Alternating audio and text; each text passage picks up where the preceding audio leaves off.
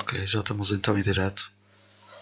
E estamos aqui para mais um episódio do GameStone. Sejam bem-vindos ao episódio centésimo vigésimo quarto eh, dedicado hoje a Eden Gems. Cada um de nós, para este episódio, obviamente mais lá à frente, fez aqui uma pequena seleçãozinha, mas eu acho que hum, por acaso estávamos aqui a falar e, e a verdade é que as, as Eden Gems também não têm assim grande, grande coisa a falar-se. Eh, acabam por ser jogos especiais, mas ao mesmo tempo sem grandes eh, explicações a dar. Portanto, obviamente que a nossa conversa vai fluir por aí afora e vamos acabar por falar de, eh, de muitos outros jogos que nos venham à cabeça. E quem estiver aí desse lado, quem for entrando, ou se estiverem a ver isto gravado, obviamente queremos também saber as vossas opiniões, saber o que é que vocês escolheriam para pôr para pôr numa, numa lista eh, com este título. Eh, antes de saudar aqui os meus colegas, queria também deixar já aqui um agradecimentozinho a algumas pessoas que têm deixado aí o- o- os, os comentários, passado um- na- não em direto, mas porque vem passado algum tempo os nossos episódios. Não fixei, obviamente, nomes, mas quero desde já agradecer a toda a gente que revê o GameStorm e também vai, vai comentando nos episódios anteriores. E agora sim, dar aqui as boas noites ao, ao Ivo, ao Ivan e ao Mike. Hello, hello. Yeah. Epá, só agora é que reparei na camisola do Ivan. Brutal. Oh yeah, represente. Eu por acaso tenho a minha lá para cima também. Mas este sítio é frio para trazer t-shirt qualquer dia. Também venho com ela. Então vamos, vamos eh, eh, como sempre, também começar o nosso episódio por falar de, de algumas coisinhas que tenham acontecido mais lá atrás no tempo e como sempre com, com o Ivan que nos vai trazer essas eh, retro novidades. Oh yeah. Ah, retro novidades é engraçado. Um, Espera aí, deixa-me só baixar aqui a câmera. Para quê? Para se ver melhor a blusa. Bem, passando à frente. A blusa. T-shirt. Blusa, é- blusa porque é É- retro, é um termo retro. Exato, é um termo retro. Retro, velho. É- Compraste até- na boutique. Da bu- na boutique, até no vocabulário o gajo é retro, vê lá. Mas, Fantástico. Ah, então, o que é que eh, se passou esta semana? Primeiro, decidi testar eh, a accuracy eh, das minhas fontes para vos trazer o back in the day. Eh, e como é que eu testei essa accuracy? Fácil. Fui ao dia 20 de maio e realmente estava lá. Ahm, dia 20 de maio de 1988, nasce Ivan Cordeiro eh, em Portugal. E eu pensei, ah, afinal isto é mesmo fidedigno. Yeah. Pronto. Pronto. 88 Pois. foi um bom ano. Foi um bom ano, sim senhor. Foi um excelente ano, acho que o melhor ano de todos, sem dúvida nenhuma. Tenho que discordar, mas Pois, é. Não, mas vocês estão errados, lamento. Há coisas que não têm de disputar. Ahm, depois fui até ao dia 23. Ah, e no dia 23 de maio, ou seja, ontem, o que é que se pede? Esta é uma coisa que eu vou deixar aqui um bocado para o Ivo, ok? Para o Ivo. Ahm, porque eu fui à primeira aula onde se dava esta temática e eu pensei, que grande seca. E depois fui à segunda aula e disse, nunca mais cá venho. em 1995. Foi introduzido numa conferência eh, Sun World Conference em São Francisco, na Califórnia, em que a Sun Microsystems introduz a Java Interactive Programming Language. E eu presumo que esteja familiarizado com, com esta linguagem. Ivo. Eh, Sim, já, já não programa há de tempo em Java. Programei em Java na faculdade, depois quando saí da faculdade não voltei a pegar naquilo, felizmente. Pois foi como eu, foi como eu. Desde que mudei de curso, não voltei a pegar mais no, no Java. Ah, eu, eu Java tinha o nome de código, por acaso, ah, por curiosidade, que se chamava Hoke. Nada a ver. Queres falar um bocadinho sobre Java? É porque Java acaba por ser bastante importante, ah, do que eu tenho noção, principalmente para o desenvolvimento dos primeiros jogos mobile e isso. Não, porque era uma, era uma linguagem que era um bocadinho tipo agnóstica. Portanto, aquilo corria. Agnóstica quer dizer, portanto, aquilo, corrias um bocadinho em qualquer máquina que, que, pudesse. Bastava instalar o Java Runtime Environment Uh, e qualquer programazinho que, que criasse em Java funcionava no computador, no telemóvel, onde quisesses. Logo que tivesse lá aquelas libs todas necessárias para correr uma aplicação Java, funcionaria sem problemas. É assim que ele teve sucesso pela portabilidade mesmo. Ok, ok. Ok. O portal das finanças ainda tem lá umas cenas em Java. Mas já não se vê tanto como antigamente em todo o lado. Man, eu lembro-me de um amigo meu que o gajo. Ele tirou aqueles te- cursos te- técnicos eh, do secundário eh, mais vocacionados para a informática. E eu lembro-me dele trabalhar numa, pá, numa cena qualquer em Lisboa, sinceramente já não lembro o que é que era. E do sistema central que fazia aquela porra funcionar era um ZX Spectrum. Portanto, yeah, Brutal. Então mesmo a, a banca hoje em dia continua a usar uh, software assente em linguagens uh, tipo dos anos 70 e por aí fora. Né? Aquilo funciona, ninguém quer mexer, ninguém quer perder dinheiro. Então muita tecnologia antiga continua a ser usada na, nos setores financeiros por causa disso. Yeah. Yeah. Bem engraçado. Ou seja, quando eles decidirem atualizar, vai haver uma enchente no mercado de Commodore 64 e Commodore Não, 2000. nem é por aí, porque eles usam, usam mainframes e assim, só que tu precisas ter um precisas ter um know-how mesmo muito específico. Um, Yeah. gajo, um gajo que seja novo, que queira se formar e aprender Fortrans e Cobols e não sei o quê, ui, tem, tem emprego para, para a vida. Estou a imaginar essa malta a instalar o Windows 10 no Apple II. Deve ser muito gira. Olha, mas uma cena um bocadinho relacionada no, no, no sítio onde eu trabalho, na, na, minha empresa, temos lá uma máquina que trabalha em DOS ainda. E o computador ainda corre em DOS. E nós fazemos tudo para, para aquilo nunca ir ao fundo. Já reinstalamos discos e os- o programa é uma CNC. E aquilo para trocar eh, a controladora em si para uma cena mais moderna é, é extremamente caro. Então aquilo, se estiver a trabalhar eh, toda a vida, fantástico. e para já, lá está, nós corremos aquilo para o, eh, até vocês- iniciar o 95, mas depois voltamos sempre ao- aos OS para iniciar o programa, senão ele não Então, trabalha bem. vocês renovam o parque informático nos anúncios do LX.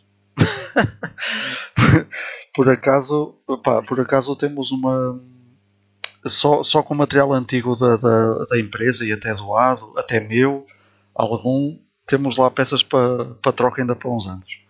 Nunca foi preciso andar atrás de nada, para já. Por enquanto. Bem engraçado. Ok, eh, deixa-me só saudar aqui o João Silva, super termoço, como é que é? Está-se bem? E também o João Dias, bem-vindo.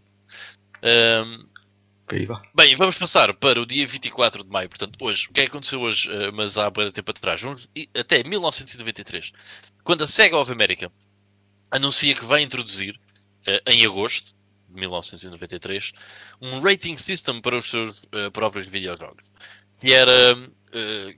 Eh, tinhas- tínhamos a GA, ou seja, General Audience, a MA13, Major Minimum Age 13 e MA17, Major Minimum Age eh, 17. Isto vem no rescaldo eh, daquela polémica toda que existe com o Mortal Kombat e o Night Trap em 1992. Um, é uma, uma história muito interessante, também um capítulo muito interessante na, na história dos videojogos. Este sistema de ratings acaba por cair eh, em desuso no ano seguinte, quando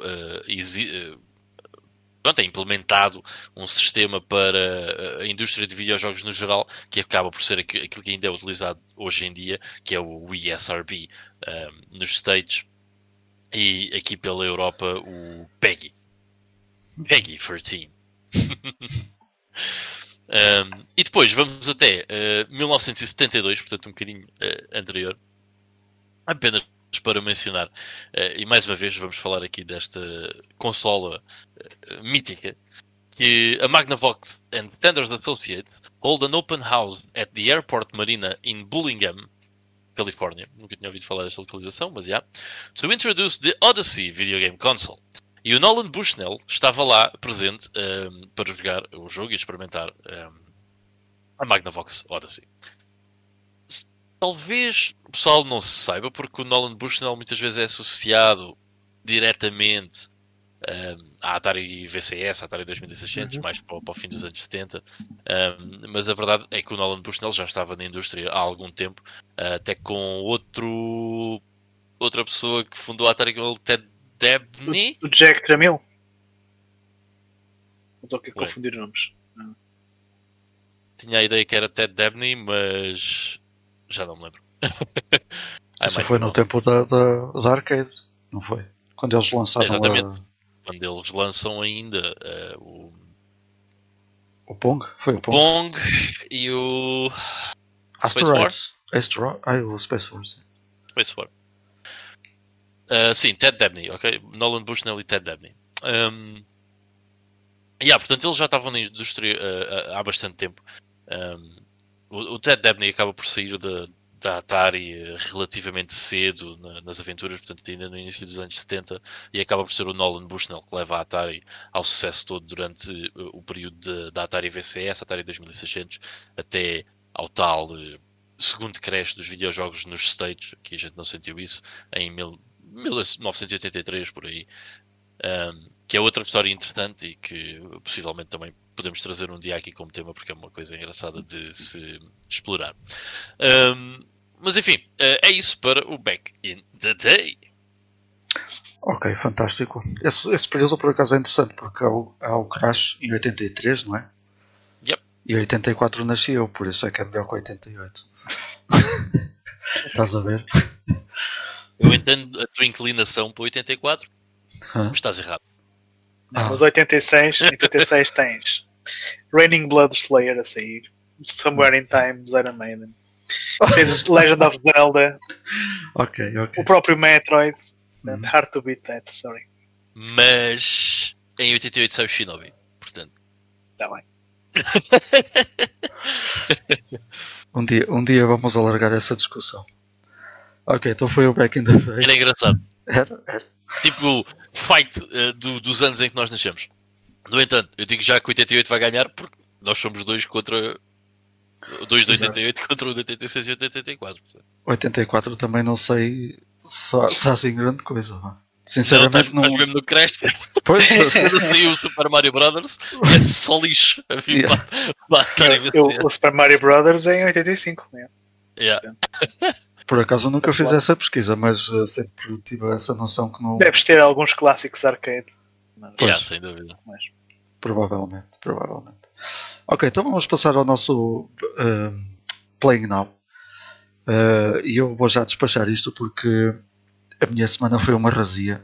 Eh, no fim de semana também não tive cá, portanto não, não tenho assim grande coisa para falar. Ehm, andei entretido com o American Truck Simulator para não ser o Euro Truck Simulator esta semana e, e, eh, e com o, o Dragon Quest Builders 2 que eu já falei aqui e que estou a gostar muito, é a única coisa que posso dizer. Eh, o Ivan já me tinha avisado que ia ser um jogo grande e portanto a única coisa que eu fiz foi andar atrás de galinhas eh, e, e não, não, te- não, não avancei ainda eh, muito mais do que isso, mas tem sido muito fixe, estou a gostar. Estou a gostar imenso e não estava à espera, não estava à espera que, que fosse tão bom, sinceramente. Mas é aquela cena de ter histórias eh, por trás daquilo tudo que são conseguem ser sempre eh, cativantes. Ehm, a única cena que eu fiz esta semana, além disso, foi jogar outra vez Uno online. Que, Uno. Uno online. Uno. Que para mim é sempre uma perdição, mano. Eu andei há, há um. Já não sei se foi há dois anos ou três anos que eu comecei a jogar.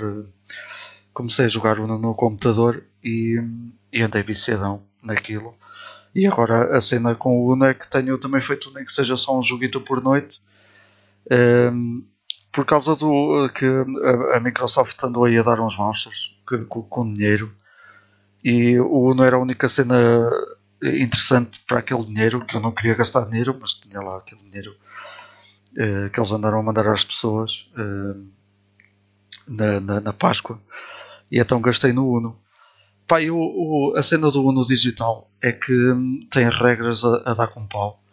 Eh, daquelas regras que os próprios criadores do Uno vão dizer, vêm dizer que não, que não é assim, que não há, que não há stacking de mais 2 ou mais 4, mas eles no jogo digital meteram tudo e mais alguma coisa.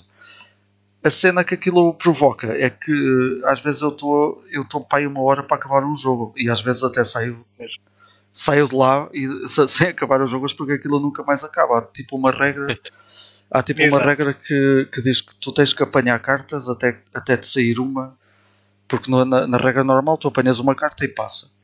E depois há lá uma regra que apanhas cartas até, até que saia uma carta que tu possas jogar. Então às vezes um gajo vai a ver e estamos todos com 30 cartas na mão.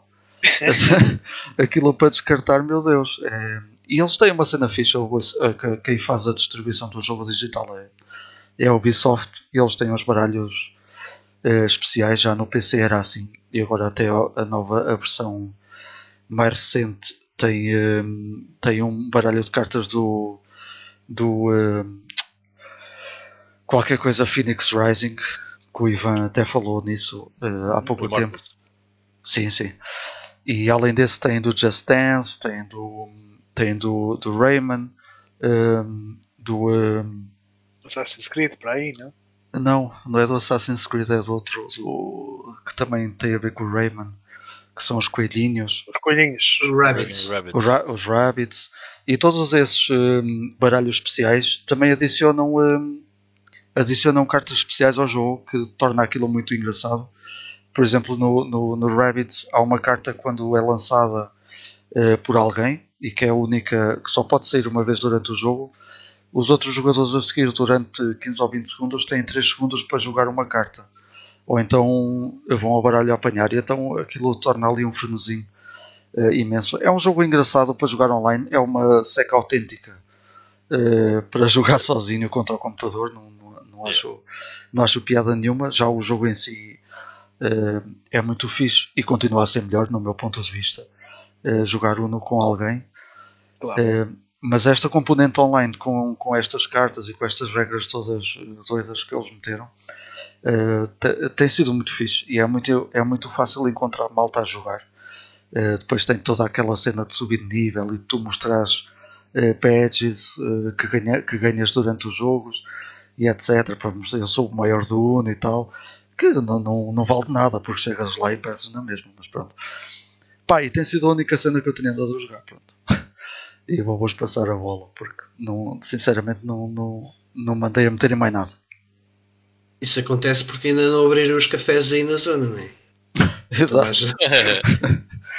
Se bem que eu está aqui, como é que como é que grita o Uno? Como é que é feito o sistema do Tá. gritar Uno? Temos um botão, é o botão X, o botão X, e e mas uh, tu tens que clicar no botão X antes de lançar a última carta. Se te esqueceres, as outras pessoas podem carregar no botão Y para dizer que tu não carregaste e apanhas duas cartas. Pois. Ah, duas. Ah, isso é muito soft. Aqui em casa leva-se sete. Caralho! É, estas regras customizadas, mano. Eu já tive boas discussões por causa das regras, mano. Yeah. O jogo Uno vem com regras ou não? Vai, vai, Vem com o papelinho das regras. vai. E essa Eu, regra acaso, é oficial. que- Eu por acaso estavas a dizer, lembro-me de, por exemplo, de fazer o stacking dos mais 4 e mais 2. Eu Yeah. fazia isso. Sim, na boa. Um, Yeah. eu, eu sacava cartas até sair uma que podíamos jogar. Uh, yeah, essas regras, não sei se, são- se é mesmo assim que se joga ou não, mas eu, eu lembro-me de jogar, que jogava assim. yeah. Sim, são regras muito antigas que, que a malta usava e eles acabaram por pôr eh, como opcionais quando, quando alguém cria uma sala, porque eles também usam com eles também se criam salas com pontuação, que isso também vem explicado na bem explicado na, no, no papelinho que vem com o Uno, que não é fazer um jogo e acaba-se logo ali, aquilo tem, um, tem um- uma pontuação própria e então a malta faz salas para jogar até 500 pontos, quem chegar primeiro a 500 ganha. Eh, o que torna ainda mais, mais, eh, mais complicado chegar ao fim de um jogo. Pois. Eh, pá, deve haver ali jogos que podem demorar 3 horas, à vontade, 2, 3 horas, sem, sem querer estar a esticar muito. Mas é fixe, e há lá gajos já vão no nível de 40, 50. Devem, não devem fazer É. mais nada se não jogar. Só tenho o jogo o Uno para jogar. Deixa-me só dar aqui a boa noite ao Pedro Pimenta. Como é que é, Pedro? Está-se bem? E também ao It's a Pixel Thing. Como é que é? Está-se bem, man? E o João Silva diz assim: quem não teve discussões por causa das regras do Uno? E do Monopólio, ué. E do Monopólio. Yeah, Jesus. também. O Monopoly ainda era pior, porque nós fazíamos aquela trafulhice por baixo da mesa. Pelo menos lembro-me disso. Toma lá um dinheirito e dá cá essa casa. Que é para. Mano, vez lembro-me de estar a jogar. Isto negociar. Estava, estava a jogar aqui com, com, pá, com, com um vizinho meu, um antigo vizinho meu. E às tantas, eu tinha a companhia das águas, e lembrava-me. Às tantas, eu, eu calho na companhia das águas e digo assim: Ah, isto é meu. Vira-se ele, é teu não, está aqui. Que se tinha-me roubado a companhia das águas, cara. Assim à capa. E eu bem confuso, tipo, "Não, mas- mas eu comprei a companhia das águas. Que grande cena. Muito bom. Mas força, força. Podem seguir um de vocês. Ivo? Alright, eu, eu posso ir. Ivo? Vai. Ok. Não, não, agora escolheste o Ivo. Não, não, pá, não se chateiem. Então, então pronto, eu vou, vou já dar uma notícia. Ao fim de 197 horas acabei o Witcher 3. 197, maluco. Witcher 3 e as duas expansões. Blood and Ainda Wine. bem que ainda não és pai. Yeah.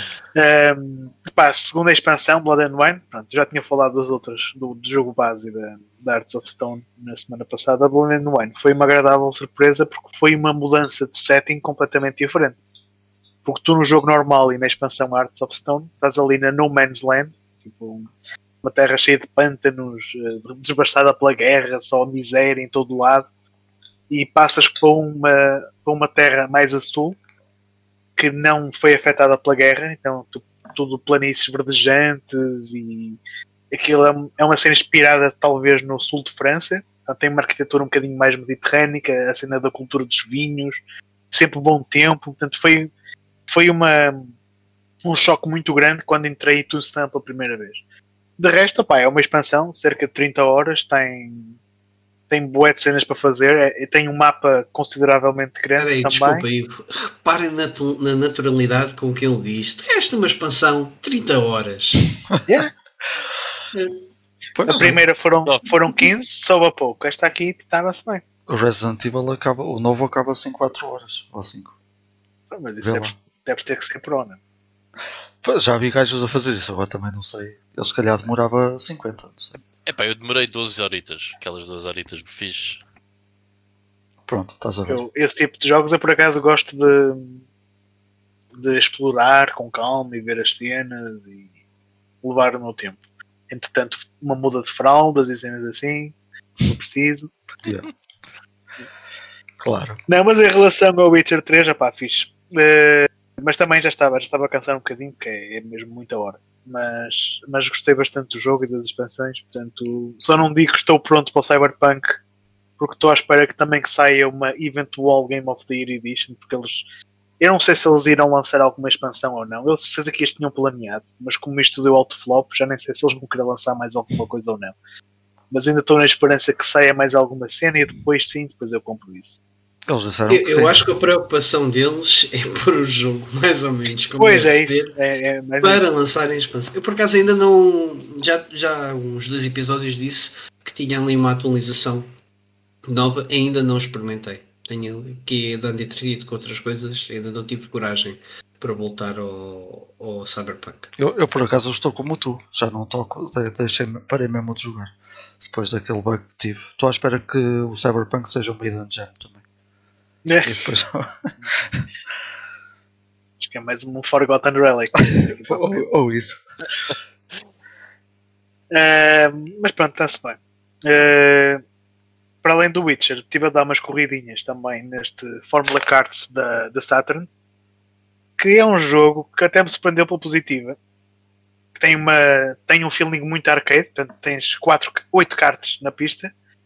Ah, tens que andar sempre a fazer drifts pelas curvas e uma coisa que me, que me deixou surpreendido é que o jogo é desafiante para caraças. E eu depois até fui às opções a ver se podia pôr aquilo no Easy, mas ele por defeito já vem no Easy.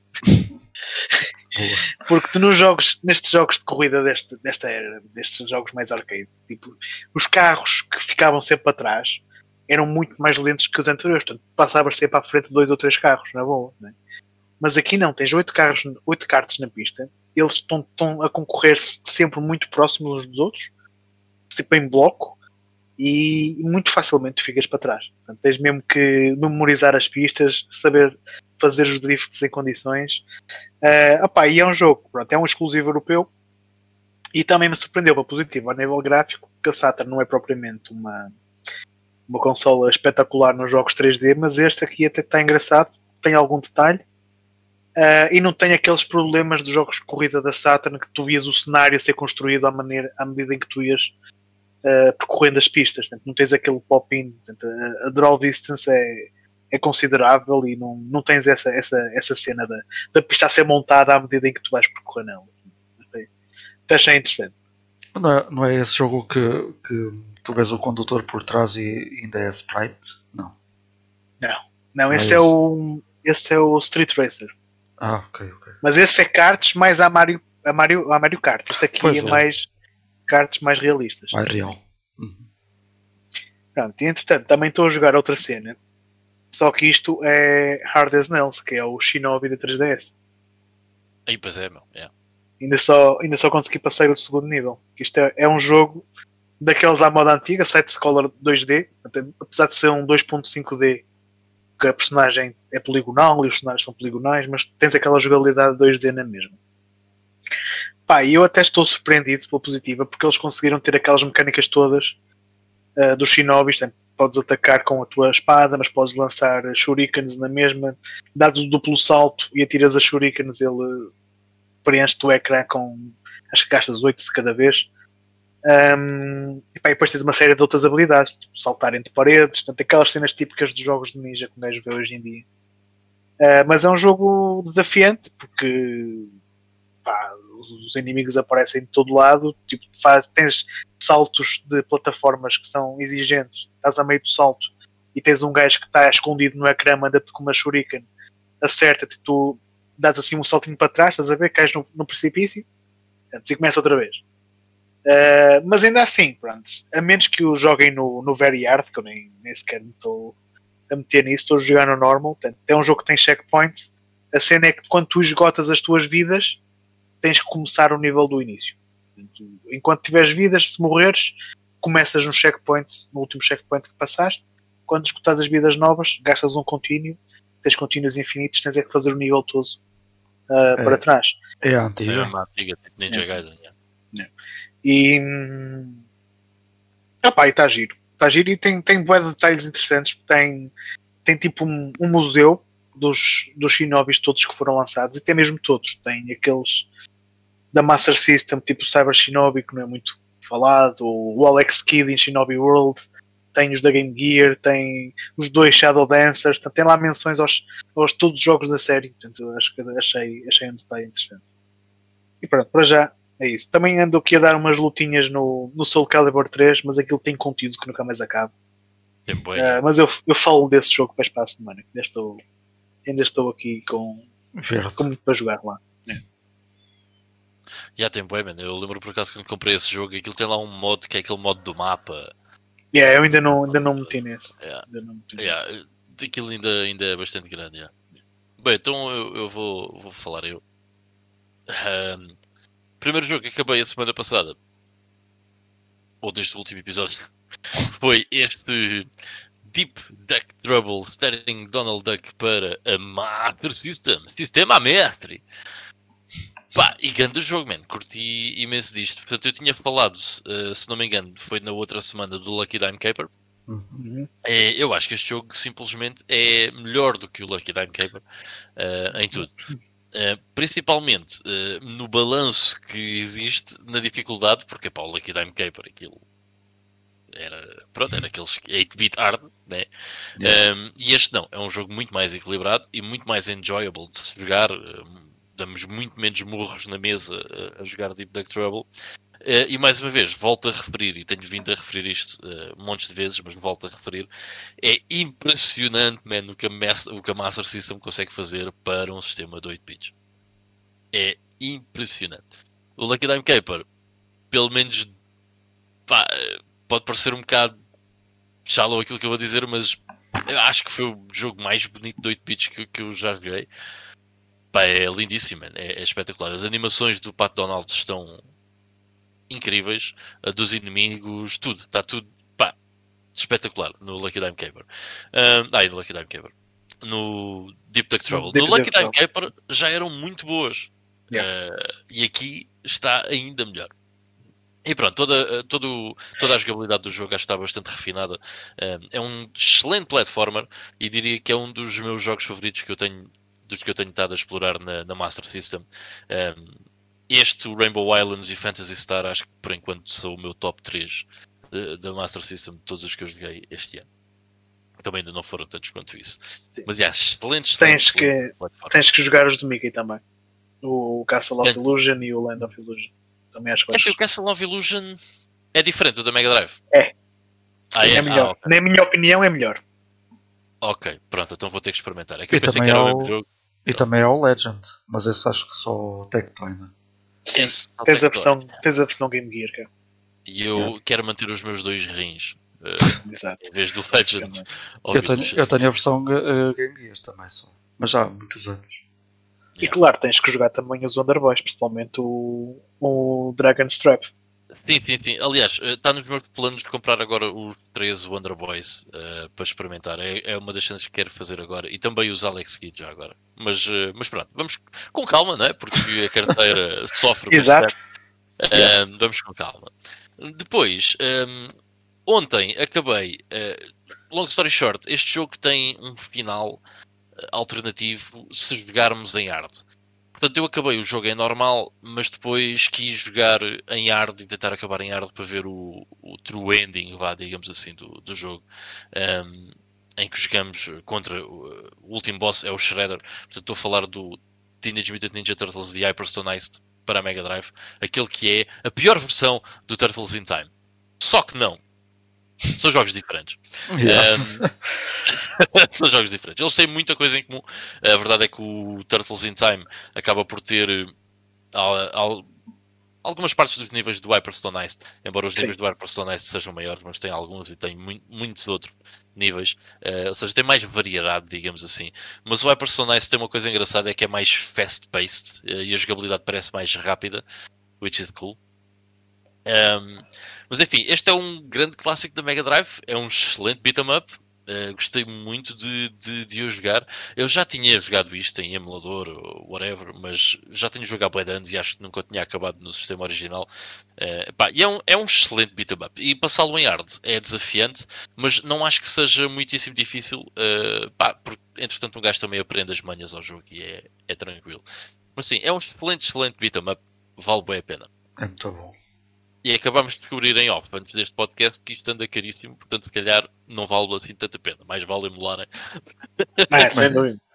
Mas, Mas era, é muito como, era como estávamos a dizer, só deve ter eh, só num, num espaço de um ano ou dois subiu estupidamente, porque eu lembro-me de ver isso muito mais barato. Sim, sim, sim, sem dúvida. Este foi, foi caríssimo, foi de 7 euros. Ahm, O meu- então o meu foi pior, foi 4, acho eu.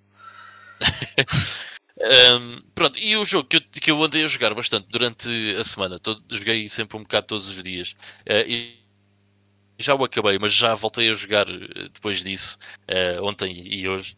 Eh, pá, estou extremamente contente de ter gasto uma, para mim, pequena fortuna. Para o Bill Gates é, é tranquilo, mas para mim, pequena fortuna neste jogo. E, eu gosto muito quando isso acontece: que é, pá, um gajo pode pagar às vezes, por exemplo, Ivo, tu vais jogar agora ao Symphony of the Night, pá, foi foi um não te foi barato, mas tu sabes que aquela experiência vai ser Vai valer a pena, vai ser o vai valer a pena. Yeah. Epá, e isso é bué de louco quando acontece, mano. E estou muito contente de ter então comprado o Musha.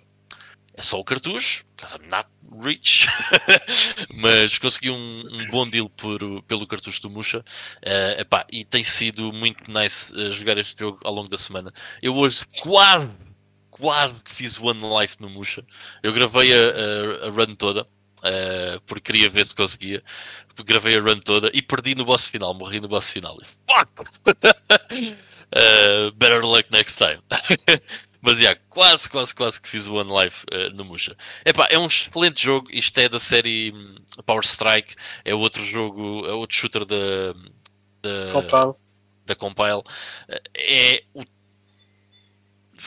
cá, cá não saiu, saiu nos States como Musha, no Japão chama-se A Leste, eh, A Musha, e hum, é de 1990, saiu só para a Mega Drive. Há outros jogos da série A Leste, saiu depois o Super A para a Super Nintendo e o Robo A para, para a Mega CD. Eh, o Power Strike 2 sai depois deste, deste Musha, uh, cronologicamente. Uh, epá, e este jogo é muito bom, por isso é que eu tenho estado a jogar bastante. Pá, é, é, um, é um grande shooter. É, é, a mesma mecânica dos outros, do Power Strike da, da Master System, não sei o quê, não foge muito a isso, e da Game Gear, mas simplesmente leva as coisas a um outro patamar. Uh, pá, é super fast-paced. É um excelente, excelente, excelente jogo. E tem uma apresentação muito fixe também. Tem uma apresentação excelente mesmo. E tem muitos efeitos de parallax scrolling parallax. muito bem pensados. Epá, é top. Uh, mesmo, mesmo, muito nice. Portanto, já fico muito contente e é um jogo que eu, uh, mesmo depois de conseguir fazer o One Life, que eu vou continuar a tentar todos os dias fazer One Life do Muja até conseguir, um, que vou querer certamente voltar de vez em quando uh, e jogá-lo, porque até agora uh, é um dos melhores shooters que eu joguei. E se tivéssemos feito uh, o top 5 de shmups agora, provavelmente o Musha ia entrar para lá. And that's it, não joguei mais nada esta semana. Já foi bom. Não, foram só foi, três guinhos. Três guinhos. É, pá, tenho estado aí com outros, outras cenas. Tenho, estou a fazer uma remodelação no meu game room. Um, está neste momento na versão 7344 um, daquele quarto. E acho que se vai manter agora. Portanto, para a semana chegam umas estantes que eu mandei vir e vai se manter assim depois dessas estantes durante muito tempo. Espero eu. Mas também me tem dado algum trabalho essa, essa parte. Fantástico. Quer dizer, que eu falava muito no Musha e também no Truxton era o. Não me lembro do nome dele, mas era o gajo do Classic Game Room. Ele também ah, estava sempre a mencionar ah, esses, esses jogos. Era aí o que Truxton no... ainda não joguei. Uh, faço intenções de jogar brevemente porque pá, espero eu que esteja para receber a coleção da Toa Plan de, de, publicado pela Retrobit que tem o Truxton, o Hellfire Zero Wing e o Sim, Fire Zero Wing. Yeah. Yeah. Uh, portanto, é, é, um jogo que eu também eu, vou jogar brevemente. Eu já disse ao Ivan que se ele quiser gastar dinheiro em jogos Mega Drive americanos ou japoneses, ele que vá aos americanos e procure pelos Renovation. Não. Não, não, não, não. Os jogos não. que foram já, publicados pela Renovation. Eu já estive a ver e não posso fazer isso. Uh, o Gaiares e.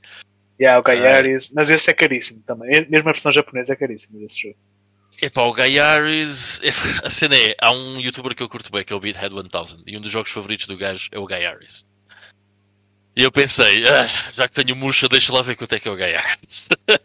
Porque não me importava que fosse só o cartucho, mas mesmo assim o cartucho do Gaiaris também é tipo 80, 90 dólares. É tipo. Não. I can't do that. Enfim. Olha aí, passa a bola aí ao Mike então. Bem, então. Um eu também vou ser rapidito aqui. Uh, acabei esta semana que, que, passou desde que gravámos o WRC3, que é um, os jogos rally, uh, volta e meia tenho, tenho dito isso, mas mais em off. Um, é, é, são, são tipos de jogos que eu, que eu esqueço-me que curto. Uh, e depois quando, quando me agarro a eles, tipo, é, é uma felicidade total. E o WRC3 não foi exceção. Não acho que sejam, não acho que seja um jogo tão interessante quanto foi o WRC2 Extreme, por algum motivo. Não, nem percebi muito bem porquê, porque não acho que, que o jogo seja assim tão diferente. Acho que este até acaba por ser mais completo, uh, tem mais provas. Uh, foi mais difícil. Houve uma cena boa estranha que, que foi. Eu ganhei praticamente os, os rallies todos a partir da oitava prova, mas até lá estava tipo sempre meio da tabela. Uh, fiz pouquíssimos pontos um, e portanto ganhar aquelas provas todas não me valeu o primeiro lugar, ainda consegui chegar ao pódio, ao terceiro. Um, mas foi, foi interessante, como sempre. E hum, é um tipo de jogo que, que, de vez em quando tenho que voltar para, para não me esquecer que gosto uh, destes jogos de corrida, sobretudo rally. Um, tanto que talvez, uh, agora não, porque estou a jogar outra coisa que já digo, um, vou. Deu-me deu deu aquele bichinho de voltar a jogar Gran Turismo e vai, acho que vai ser aquele jogo que vou jogando assim de vez em quando, uh, todos os dias, uh, uma horita, uma coisa assim do género. uh, para, para fazer as, as pistas e, e vou tentar, acho que nunca tentei isso, mas vou tentar, eu sei que é difícil fazer todas as licenças em Gold que é para conseguir o, o carro especial. Vamos ver se eu acho que vou desistir. Estou a dizer isso agora, mas eu acho que depois não vou conseguir fazer. Eu não tenho paciência. Uh, epá, é fixe, a cena é que é bem difícil. O, as, as, as, conseguires as licenças em, em Gol, só algumas licenças para conseguires passar com os requisitos mínimos é tipo o pânico. Uh, conseguir aquilo em Gold é tipo, sei lá, é, é pior que Bloodborne ou alguma coisa assim. Mike, tudo bom, as felicidades, corra tudo bem. uh, e o que é que ando a jogar agora? Uh, comecei a jogar Final Fantasy VI, finalmente. Nunca tinha okay. jogado o jogo. Estou a gostar. Não, não, não está a ser ah, assim tão fixe quanto eu esperava, porque há uma coisa que. É o wipe, man, é o wipe. É o wipe, hum, estragou a tua experiência. Não, não. Está a ser bem fácil está a ser mesmo muito fácil. Não é pelo facto de já ter jogado os anteriores, de já ter jogado alguns RPGs. Uh, é um jogo que tem uma, uma, dificuldade muito baixa, pelo menos até o ponto onde eu estou. Estás a jogar que versão? A da Super Nintendo Mini. Que é o Final Fantasy 3, salvo erro. Yeah, yeah. Eu tenho a ideia que essa versão era mais fácil, realmente. Pá, está a ser muito fácil e isso está a ser um bocadinho um, um handicap está tá a dar uma, uma, certa quebra, mas pá, histórias visuais são, são, são é que é o jogador mesmo à antiga. As pessoas queixam-se dos jogos e difíceis, este gajo queixa-se. É mais fácil, Não, epá, eu basicamente, repara, eh, até este ponto, eu, eu neste momento já tenho sete personagens, não sei se ainda há mais personagens para, para, para apanhar ou não, uh, mas eu tenho feito basicamente tech não tenho necessidade de, de explorar muito os, as opções de combate porque epá, não há necessidade disso. E nem tenho feito grande grind. Um, acho que, por exemplo, o Final Fantasy V foi muito mais interessante nesse sentido e eu adorei. Aliás, eu, eu considerei até trazer o Final Fantasy V para Eden Gem porque não há muita gente a falar dele. Um, e acho que é, há, há, muito a falar sobre esse jogo, mas, uh, mas não o trouxe, achei que era demasiado. Um... Um, por acaso é engraçado estares a dizer isso, porque hum, as, aquilo que eu estava a fazer no Game Room foi para o tornar mais confortável. Okay? Porque a maneira que ele estava bem confortável, e eu, depois eu mudei umas cenas e estava. Hum, não tinha ali um espaço como eu gostava para, para passar mais horas, e agora está no ponto em que já me sinto mais confortável para passar 4 ou 5 horas agarrado a um RPG e provavelmente aquilo que vai acontecer é continuar o Final Fantasy V que eu já tinha, já tinha começado. Mas assim que acabar eu depois dou um, dou um feedback mais aprofundado. Está a ser fixe, mas é mais por aí. Ok. É assim, okay. esse jogo ainda vai, ainda vai. Muita coisa vai acontecer. Portanto, pode ser que. Eu gostei pela narrativa a nível sim, de. Sim, a narrativa. É mais combate. É, é de, todos, de todos, eh, até este ponto, a narrativa é, é, é mais interessante dos três da Super Nintendo. Um, é muito nice, yeah. Até porque tens, tens uma mecânica de narrativa uh, que eu acho, isso, isso eu acho que é bem interessante. Que tu estás sempre a usar as personagens.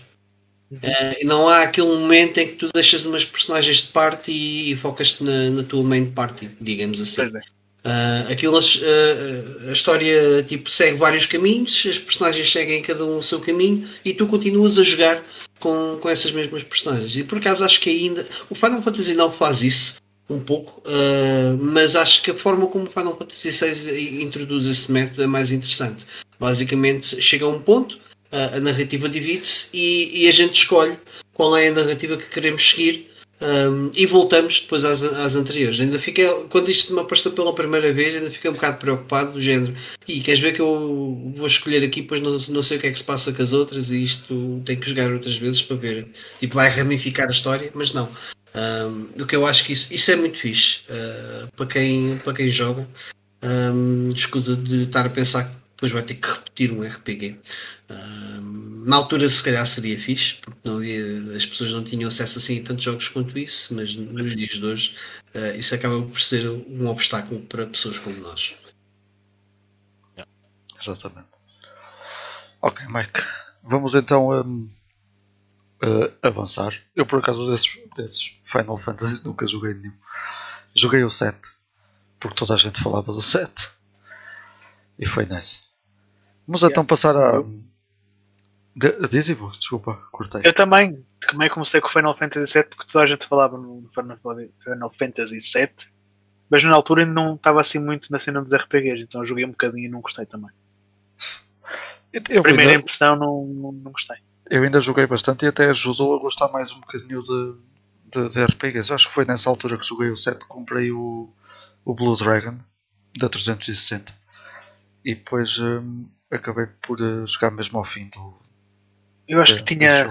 Eu acho que tinha o demo da versão PC, mas também não ajudava o facto do meu PC não estar a conseguir correr aquilo com um frame rate decente.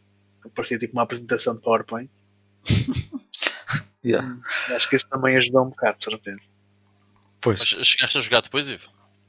Sim, sim, sim. Mais tarde, ah, sim quando, quando comecei a gostar de RPGs, sim, acabei por, por jogar Final Fantasy VII. Mas lá está, o Final Fantasy VII para mim foi um, um, jogo que é um bocado overrated, mas eu também não o joguei na altura certa. Yeah, sure. Sim, uh, a maior parte do, do, do pessoal que, que se ouve dizer epá, é um bocado overrated, não sei o quê, normalmente é pessoal que não, não jogou na altura, ou seja, foi um jogo que provavelmente era, foi muito mais importante se fosse experienciado em, em 1997. Sim. Não, mas eu estou totalmente de acordo com isso. Epá, eu tive alguma sorte que o meu primeiro Final Fantasy foi o 9. Eu acho que o 9. O 9 uh, é gostei. Dos... Não, a questão é. para, mim, para mim é o meu favorito. Não, não vou pôr isso em questão na, na parte do gosto. Mas em termos de mecânicas e de, para começar um RPG, uh, acho que para, assim para primeiro RPG, porque o Pokémon não conta, uh, acabou por ser um, um excelente jogo porque é bastante simples na forma como começa e é muito friendly user na, na forma como também depois progride na, nas mecânicas. E acaba por nunca ficar assim muito complexo, é relativamente simples de entender. É, uma boa, é um bom pontapé de saída para quem, quem quiser tipo, entrar nos Final Fantasies. Yeah. Yeah, yeah, sem dúvida. Quem sabe um dia, na reforma. Bom, vamos então avançar. Nós hoje, como eu disse no, no, no início, trouxemos aqui este tema das uh, Hidden Gems. Hidden Gems, até disse ao contrário, não faz mal. Perdoem o meu inglês, que é sempre assim. Hidden e... Gems. Hidden Gems? Hidden Gems, Gems. ou Hidden Gems? Hidden Gems. é igual, as pessoas percebem. Yeah. Um, Pá, no meu caso foi um bocadinho difícil. Aposto que nós lançámos este desafio a nós mesmos de escolher só três. Um, e eu escolhi três assim muito rapidamente. E depois uh, fui uh, também pesquisar um bocadinho as minhas listas. Tenho alguns, alguns sítios onde consigo ver o que é que, o que, é que eu já joguei que gostei uh, e etc.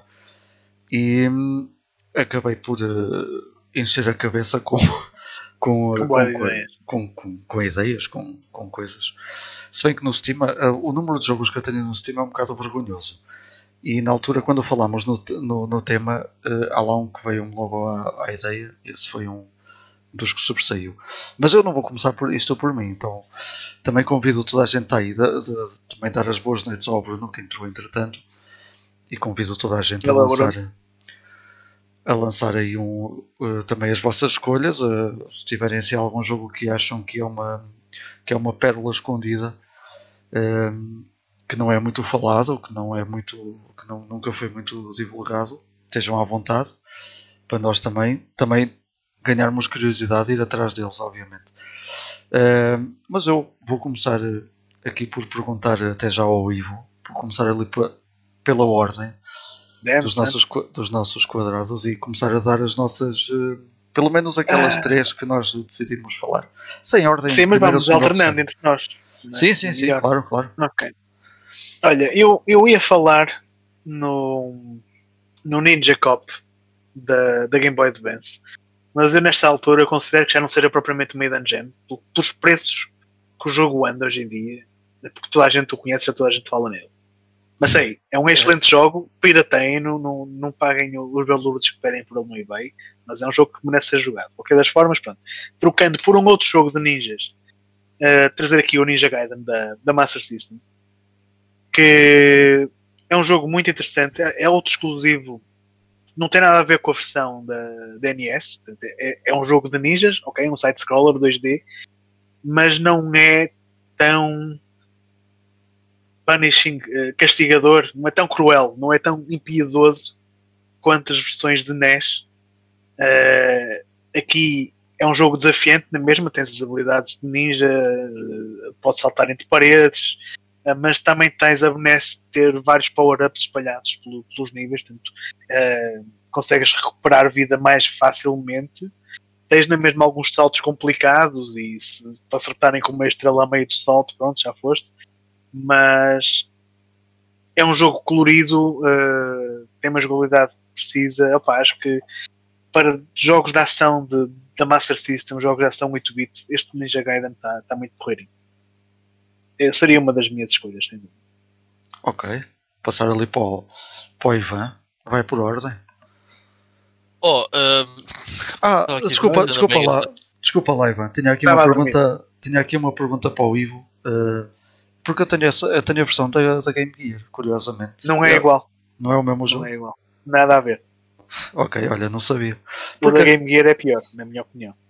Ok, ok. Porque a capa é igualzinha. Uh... É, a capa é igual, mas o jogo não tem nada a ver. eu pensei que fosse o mesmo jogo. Yeah. Saca, saca a ROM, Victor e pronto. E depois, depois okay. qualquer coisa. Vou, vou, vou testar, vou testar. Eu tenho jogado muita coisa com, que, que, vocês falam, por acaso. Então, o Ivan ali a falar de Master System, eu agora não compro jogos, vai quase tudo a 8. Olha, experimenta o Musha, vais, acho que vais, vais, vais eu, eu lembro-me de já ter jogado o Musha. eu, por, eu por acaso joguei o Musha precisamente por andar eh, toda a gente a certa altura, principalmente na América, a falar disso. Por yeah. ser também uma, uma, yeah. uma Idam Jam lá. Salvo erro era por causa disso, só do jogo ser caro, não sei. Havia muito youtuber Não era muito, hoje em dia é ridículo. Quer dizer, não era muito. Já era um jogo caro na altura. Já, já, já, já era um bocado, sim. Uhum. Mas não era tipo 700 dólares. Isso não fazia. Já agora, e também convido-vos, uh, aproveitando também aqui o nosso chat, o, o João mencionou aqui um, um, jogo que também acho que é fantástico, ainda não o acabei, uh, joguei, joguei aliás pouquíssimo, uh, que foi o God Hand, que também é um jogo que é, é conhecido por ser um jogo caro, uh, na, na, PS, ou relativamente mais caro, na PS2, e, e, é um jogo fantástico da, da Capcom, se não estou em erro. Sim, é da Clover Studios, do pessoal que depois. Ou não? Já nem sei. Acho que sim, agora, agora estou confundindo isso. O Urban Ring também é da Capcom. Agora estou confundindo. O Urban Rain é da Capcom, sim. Namco. Namco, pois eu acho que não era, eu, eu, acho que um era da Namco e o outro era da Capcom. Eu acho que o God Hand, se não estou em erro. God Hand é da Capcom. É, isso, sem dúvida, sem dúvida. E o Urban Ring é que era da Namco. Então é eu estava na dúvida se, se, era do Clover Studio ou se, se era de outro estúdio qualquer interno da, da Capcom. Era porque o Urban Ring também não tem o Paul Phoenix, ou o que é que é, e o Orang, ou o que é que é. Uns não sei, eu, é, então é capaz de ser isso. Eu confundo sempre o Urban Ring com o Death by Degrees. E... Yeah. E o Nano Break, não sei. É, os da Okami então é Capcom. é distribuído pela, pela Capcom. É. Por acaso nunca joguei o God End ainda. Eu também não. Mais um jogo que era muito barato, bué, ninguém queria saber e de repente. Pum! Eu joguei é... uh, e achei, já, já joguei há muito tempo atrás, mas achei surreal, é mesmo super bizarro. Aquelas cenas mesmo do arco da velha mas eu, eu, eu já, já joguei a mesma há muitos anos atrás e tenho a ideia de ter uma jogabilidade um bocadinho frustrante em algumas, em algumas alturas. Epá, mas tem aquela estupidez nipónica que eu. Ah, sim, sim, aquilo é extremamente bizarro, sim. Só por aí já recomendo, sim. Pois é, essas cenas que é bem engraçado destes jogos. É. Um, bem, um, posso então? Força. O primeiro jogo que eu vos uh, quero trazer aqui, e quando penso aí da Gems, uh, lembro-me sempre deste, deste pequeno jogo, que é um jogo da eShop e que eu saiba ainda é exclusivo da 3DS. E só podem comprar na eShop da 3DS. Nem sei se é possível ainda comprar na eShop da 3DS. É. É. É? Ok. Então possivelmente ainda conseguem uh, jogar isto. Vou assumir por um preço muito baixo hoje em dia. Que é o Attack of the Friday Monsters. E eu finalmente posso uh, vou falar sobre este jogo. Uh, eu já joguei isto há, há montes de anos e eu nunca compro tendas digitais. Mas o que, é que acontece? Numa das uh, visitas à, à Nintendo, não me lembro na altura do que é que era, se foi para experimentar a 2DS na altura em que ela saiu, uma coisa assim do género. Um, pá, o, o Jorge, por acaso, o Jorge, uh, lembras do Jorge, Mike? Uh, também lembro, lembro, lembro. Ele, ele adicionou-me no, adicionou no outro dia no Instagram. Um, por acaso, um gajo bem bacana. E ele arranjou-me um voucher de 10, 10 euros para da eShop. Epá, e eu cheguei a casa e do estilo, eh, jogos de eShop, né? Não sei, não faço ideia. Mas abri pá, e vi, olha, isto é um, um, um jogo da Level 5. Pois. Está-se bem, vou experimentar. Exato, depois estou a Attack Pois, ah, Attack. Attack, attack level 5, é, pode ser. É este primeiro, está-se bem. Eu lembro-me, comprei o Attack of the Friday Monsters e o Crimson Shroud. Uh, que aparentemente até estão uh, ligados, o Crimson Shroud e o Liberation Maiden também. Portanto, eles devem estar ligados eh, em, de algum modo e estavam em promoção na altura. Bem, o que é que é o Attack of the Friday Monsters? É um live simulation. Nós jogamos com uma criança e é um live simulation que tem pelo meio uns combates de card game. E os card games é simplesmente pedra, papel, tesoura. É uma cena bem simples, não tem nada de complicado. Eh, é um jogo muito simples que decorre ao longo de um curto espaço de tempo, não me lembro ao certo quantos dias é que são, mas o engraçado é ver o desenrolar uh, desses eventos que, das coisas que vão acontecendo. E eu não vos quero dar spoilers se vocês tiverem algum interesse em jogar o Attack of the Friday Monsters. E digo que vale mesmo muito a pena. É uma experiência pequena e, e muito gratificante. Mas o, o que é muito interessante é o que está a acontecer naquele mundo, ok? E a perspectiva da criança sobre os eventos que estão a acontecer naquele mundo. Uh, pá, e é um jogo que dá uma nostalgia, man impressionante. Uh, mesmo depois do fim e tudo, transporta-vos transporta para, para, tempos mais simples das vossas vidas. Uh, e é muito bonito, é muito giro. Uh, isso, conseguir, pelo menos a mim conseguiu fazer isso e foi muito giro.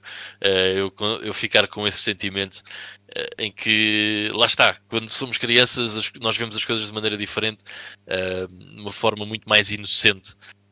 e é isso que o jogo consegue fazer. Um, tal como, por exemplo, jogos como Journey, ok? Não é um jogo com uns gráficos espetaculares ou umas mecânicas espetaculares, não tem nada a ver com isso. O propósito não é esse. Uh, o jogo e a jogabilidade e a cena das cartas existe para vos dar algo para fazer enquanto se derrola uh, a ação uh, principal. Uh, e pronto, e basicamente é isso que é o Attack of the Friday Monsters. Uh, eu, eu, recomendo vivamente que o joguem. Uh, lá está, como eu disse, é um jogo pequeno. Uh, e eu estava agora a ver que, e não fazia a mínima ideia, porque é a primeira vez que venho ler sobre este jogo assim ao Wikipedia, que o Attack of the Friday Monsters faz parte de uma série muito popular no Japão, claro, aqui não, que se chama Boku no Natsuyasu, Natsuyasumi. E aparentemente o primeiro jogo é da PlayStation 1 e existem três sequelas, da qual o Attack of the Friday Monsters eh, é uma delas. Infelizmente não existe nenhuma maneira de ter este jogo físico. Acreditem, eu já procurei porque gostava imenso de, de ter uma cópia do Attack of the Friday Monsters. Gostei mesmo muito deste, deste título. Portanto, acho que é uma autêntica hidden gem porque é um título da eShop que ficou perdido na 3DS. E, é um jogo que pouca gente conhece, mas que é muito bom, ou pelo menos é uma experiência muito fixe de se ter. Alright.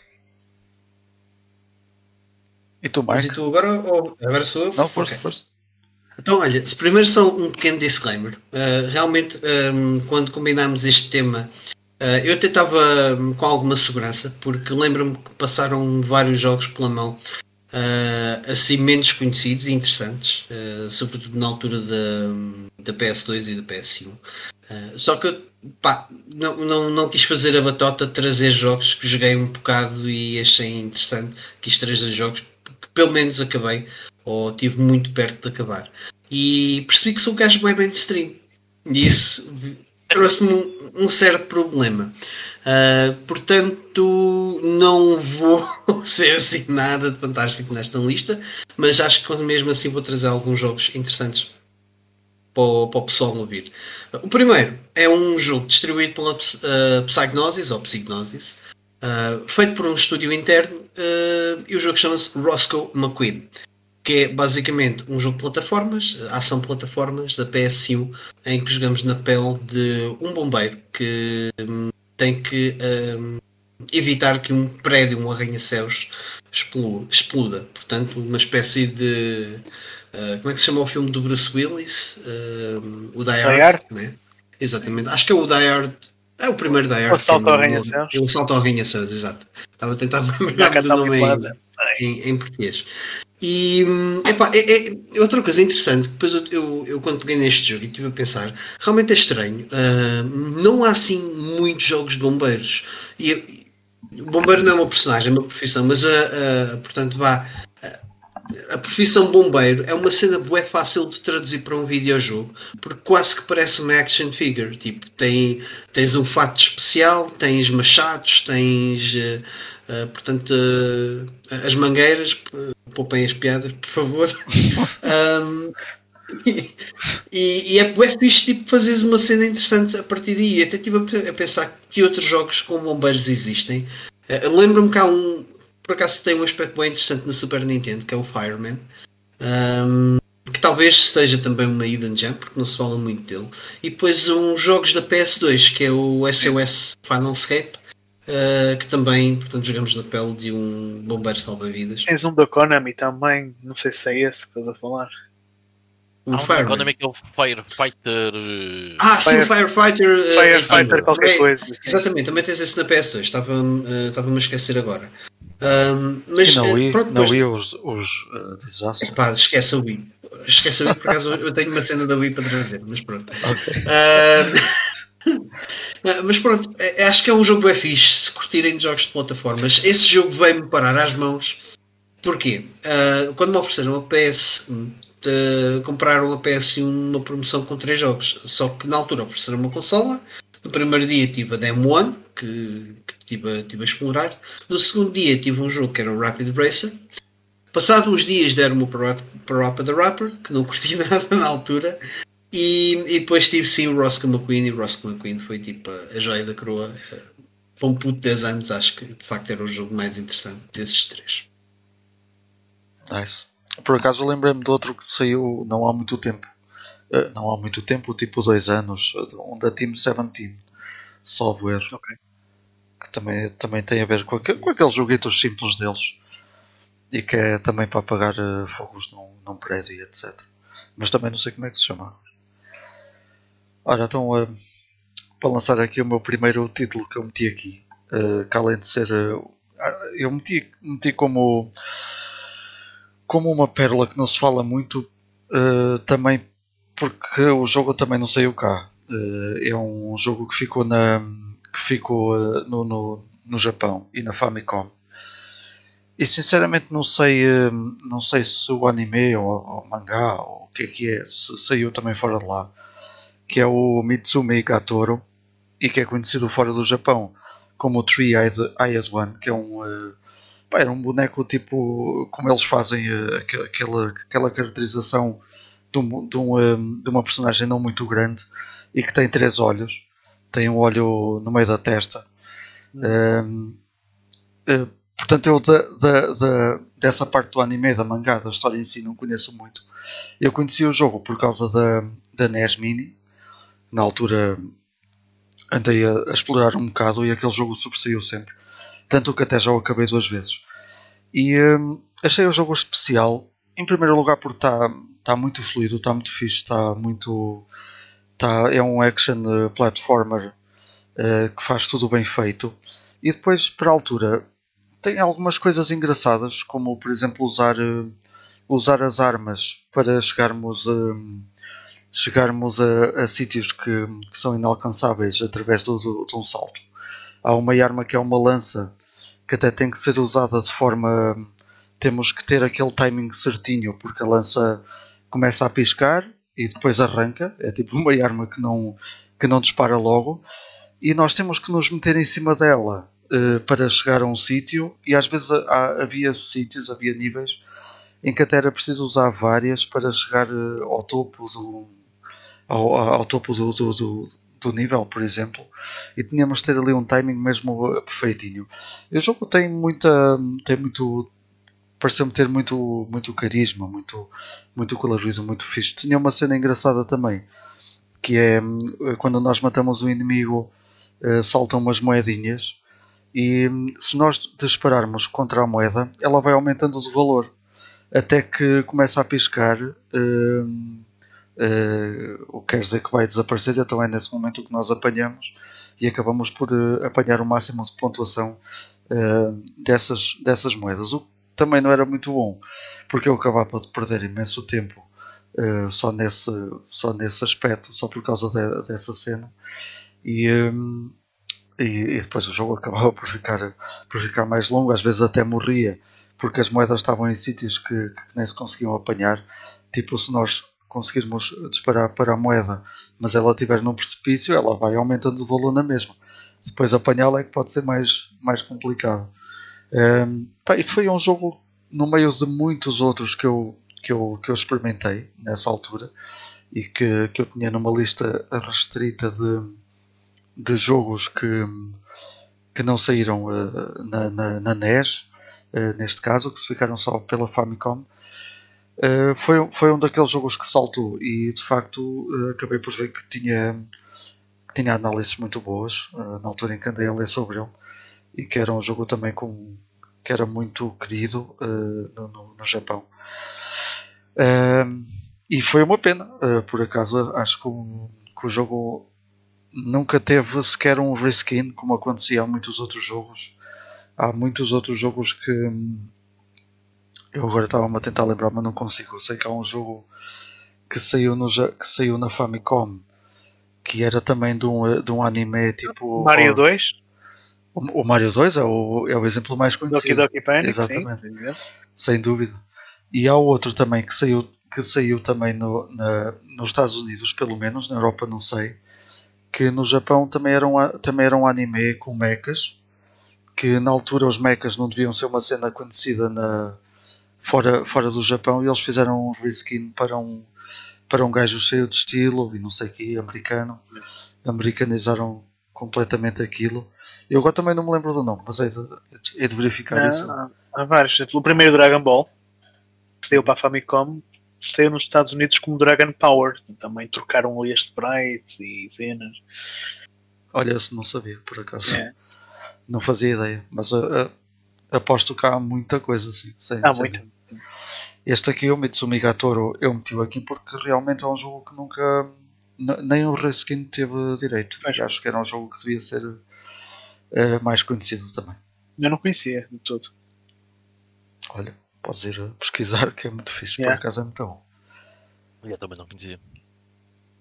Força, podes seguir, uh, Ivo. Ah, sou eu, a minha vez. Okay. uh, Ora bem, uh, ok. Uh, Mega Drive. Uh, Posso-vos falar um bocadinho aqui deste Ranger X, que foi um jogo que também me surpreendeu bastante pela positiva. Epá, sinceramente, não sei se é muito ida Jam ou não. Eu, eu, pessoalmente não conhecia, ok? Pronto, eu não conhecia, portanto deve ser ida Jam. Uh, epá, e é um shooter. Oh, Ivan, se calhar vais gostar disto, isto é, é meio shmup, meio plataforma, side-scroller Tu, yeah, por acaso não tenho o Ranger X, curtia de yeah, tu controlas tipo um mecha e podes ter várias formas, podes tipo conduzir eh, ter uma forma que estás tipo numa moto, outra forma que estás tipo em cima da moto, depois tens outra forma que estás mesmo como um full mecha, andar ali a voar para trás e para cima e para baixo. Pá, e, e, é um jogo que, que está muito bem feito para, para uma Mega Drive. Tem gráficos fantásticos Uh, tem efeitos de luz, de transparência. Numa Mega Drive é, é coisa que, que, não se vê, pelo menos sem, sem recurso a hardware adicional. Um, opa, e tem bosses gigantes, tem, tem, tem mesmo uma atenção ao detalhe muito, muito fixe. Eu por acaso gostei, achei, achei muito piada este Ranger X e para quem gostar de jogos de ação, a Mega Drive está cheia deles. Portanto, este, este é um dos que, na minha opinião, vale, vale a pena explorar. Ups, já ia fazendo Cool. as neiras. Cool, cool. Por acaso eu já vi o Ranger X um, e é sem dúvida um daqueles que eu gostava de, de experimentar. Um, eu gostava mais de experimentar, né? porque eu, eu hei de jogar os jogos todos de Mega Drive. Eu hei de, posso ter 65 anos, mas há de acontecer. É. Um, mas sim, gostava- por acaso gostava muito, tem muito bom aspecto esse Ranger X. Faz-me lembrar, em termos de. cena- é, porque ele é bem fast-paced, do, que É. eu- do que eu me lembro. Faz-me lembrar um bocado também outro jogo que até- por acaso é um que eu ta- também tenho que jogar agora mais a sério, já experimentei, mas nunca joguei muito a sério, que é o Alien Soldier, porque é bué fast-paced, tipo, O sempre. Alien Soldier, esquece, isso já é outro patamar. E aí, o Alien Soldier é outro patamar mesmo. Ah, ok, ok, ok. Não, epá, não tenho noção, já, já foi há O, El, tempo que o Alien Soldier chegas a, um a uma altura em que é tipo um boss rush. Ah, ok. O jogo é todo um boss rush, basicamente. Alright. Já foi há bem tempo que experimentei o Alien Soldier. Ahm, bem, ahm, eu vou trazer aqui uma série que é, é uma série que, que me diz bué e que goddamn, as pessoas tendem a não jogar. Bugs and shit. E eu fico, oh god, it's so much more than that. Que é o que é a série Reason. Reason from their grave.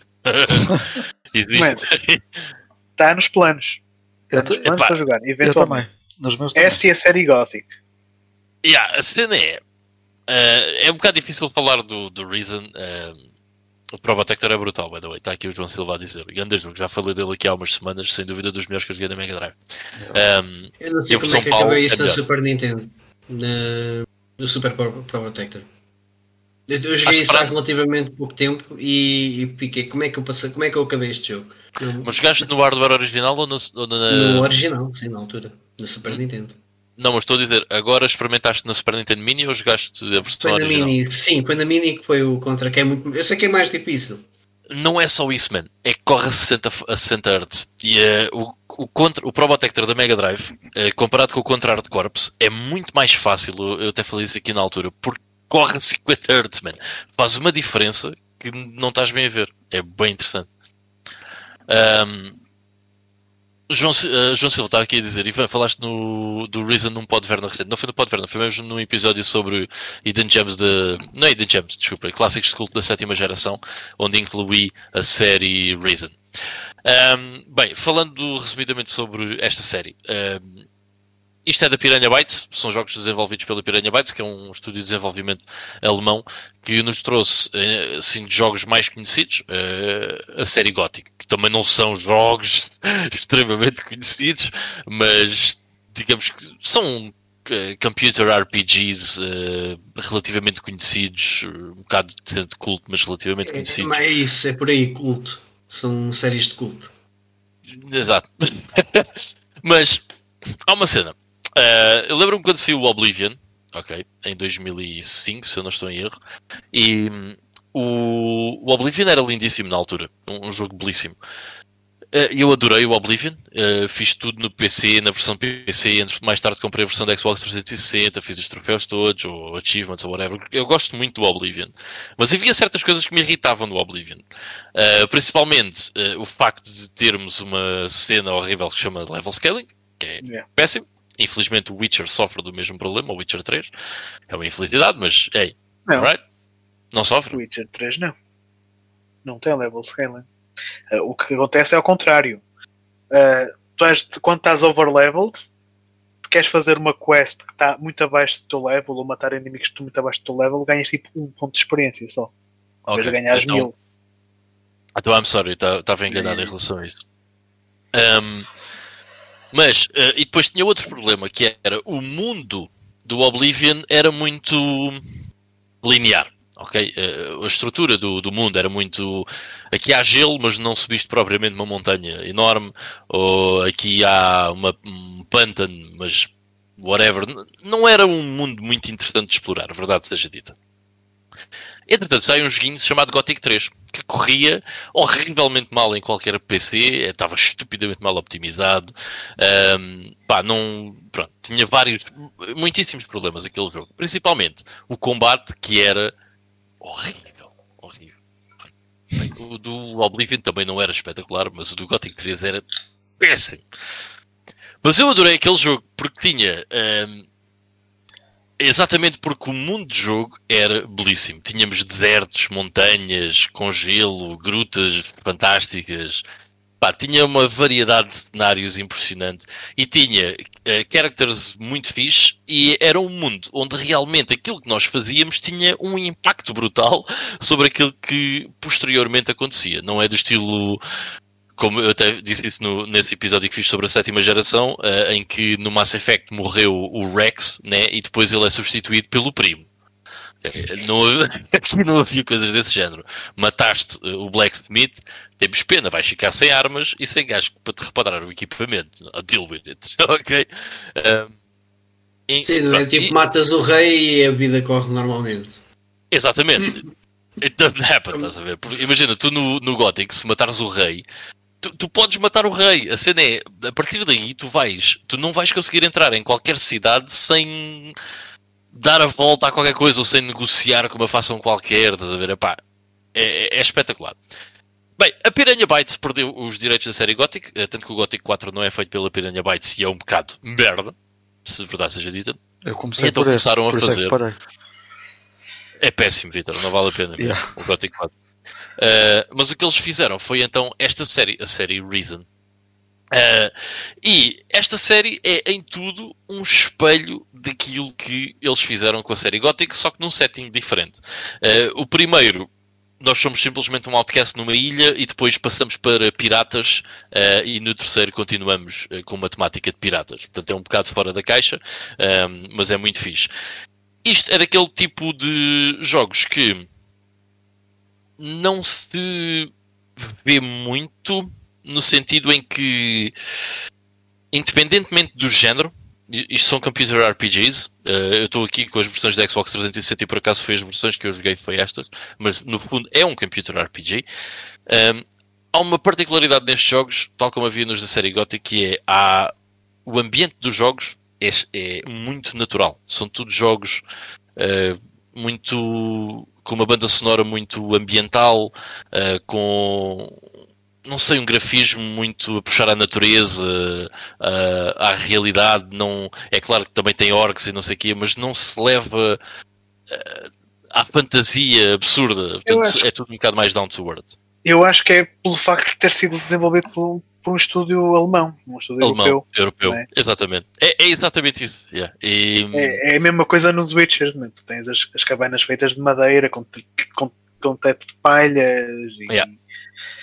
pessoas- Yeah. os camponeses todos porcos e não é, não Yeah. é unicórnios e exatamente. não esquece, não é. Yeah. É tudo muito mais. Lá está. eh, É menos Senhor dos Anéis.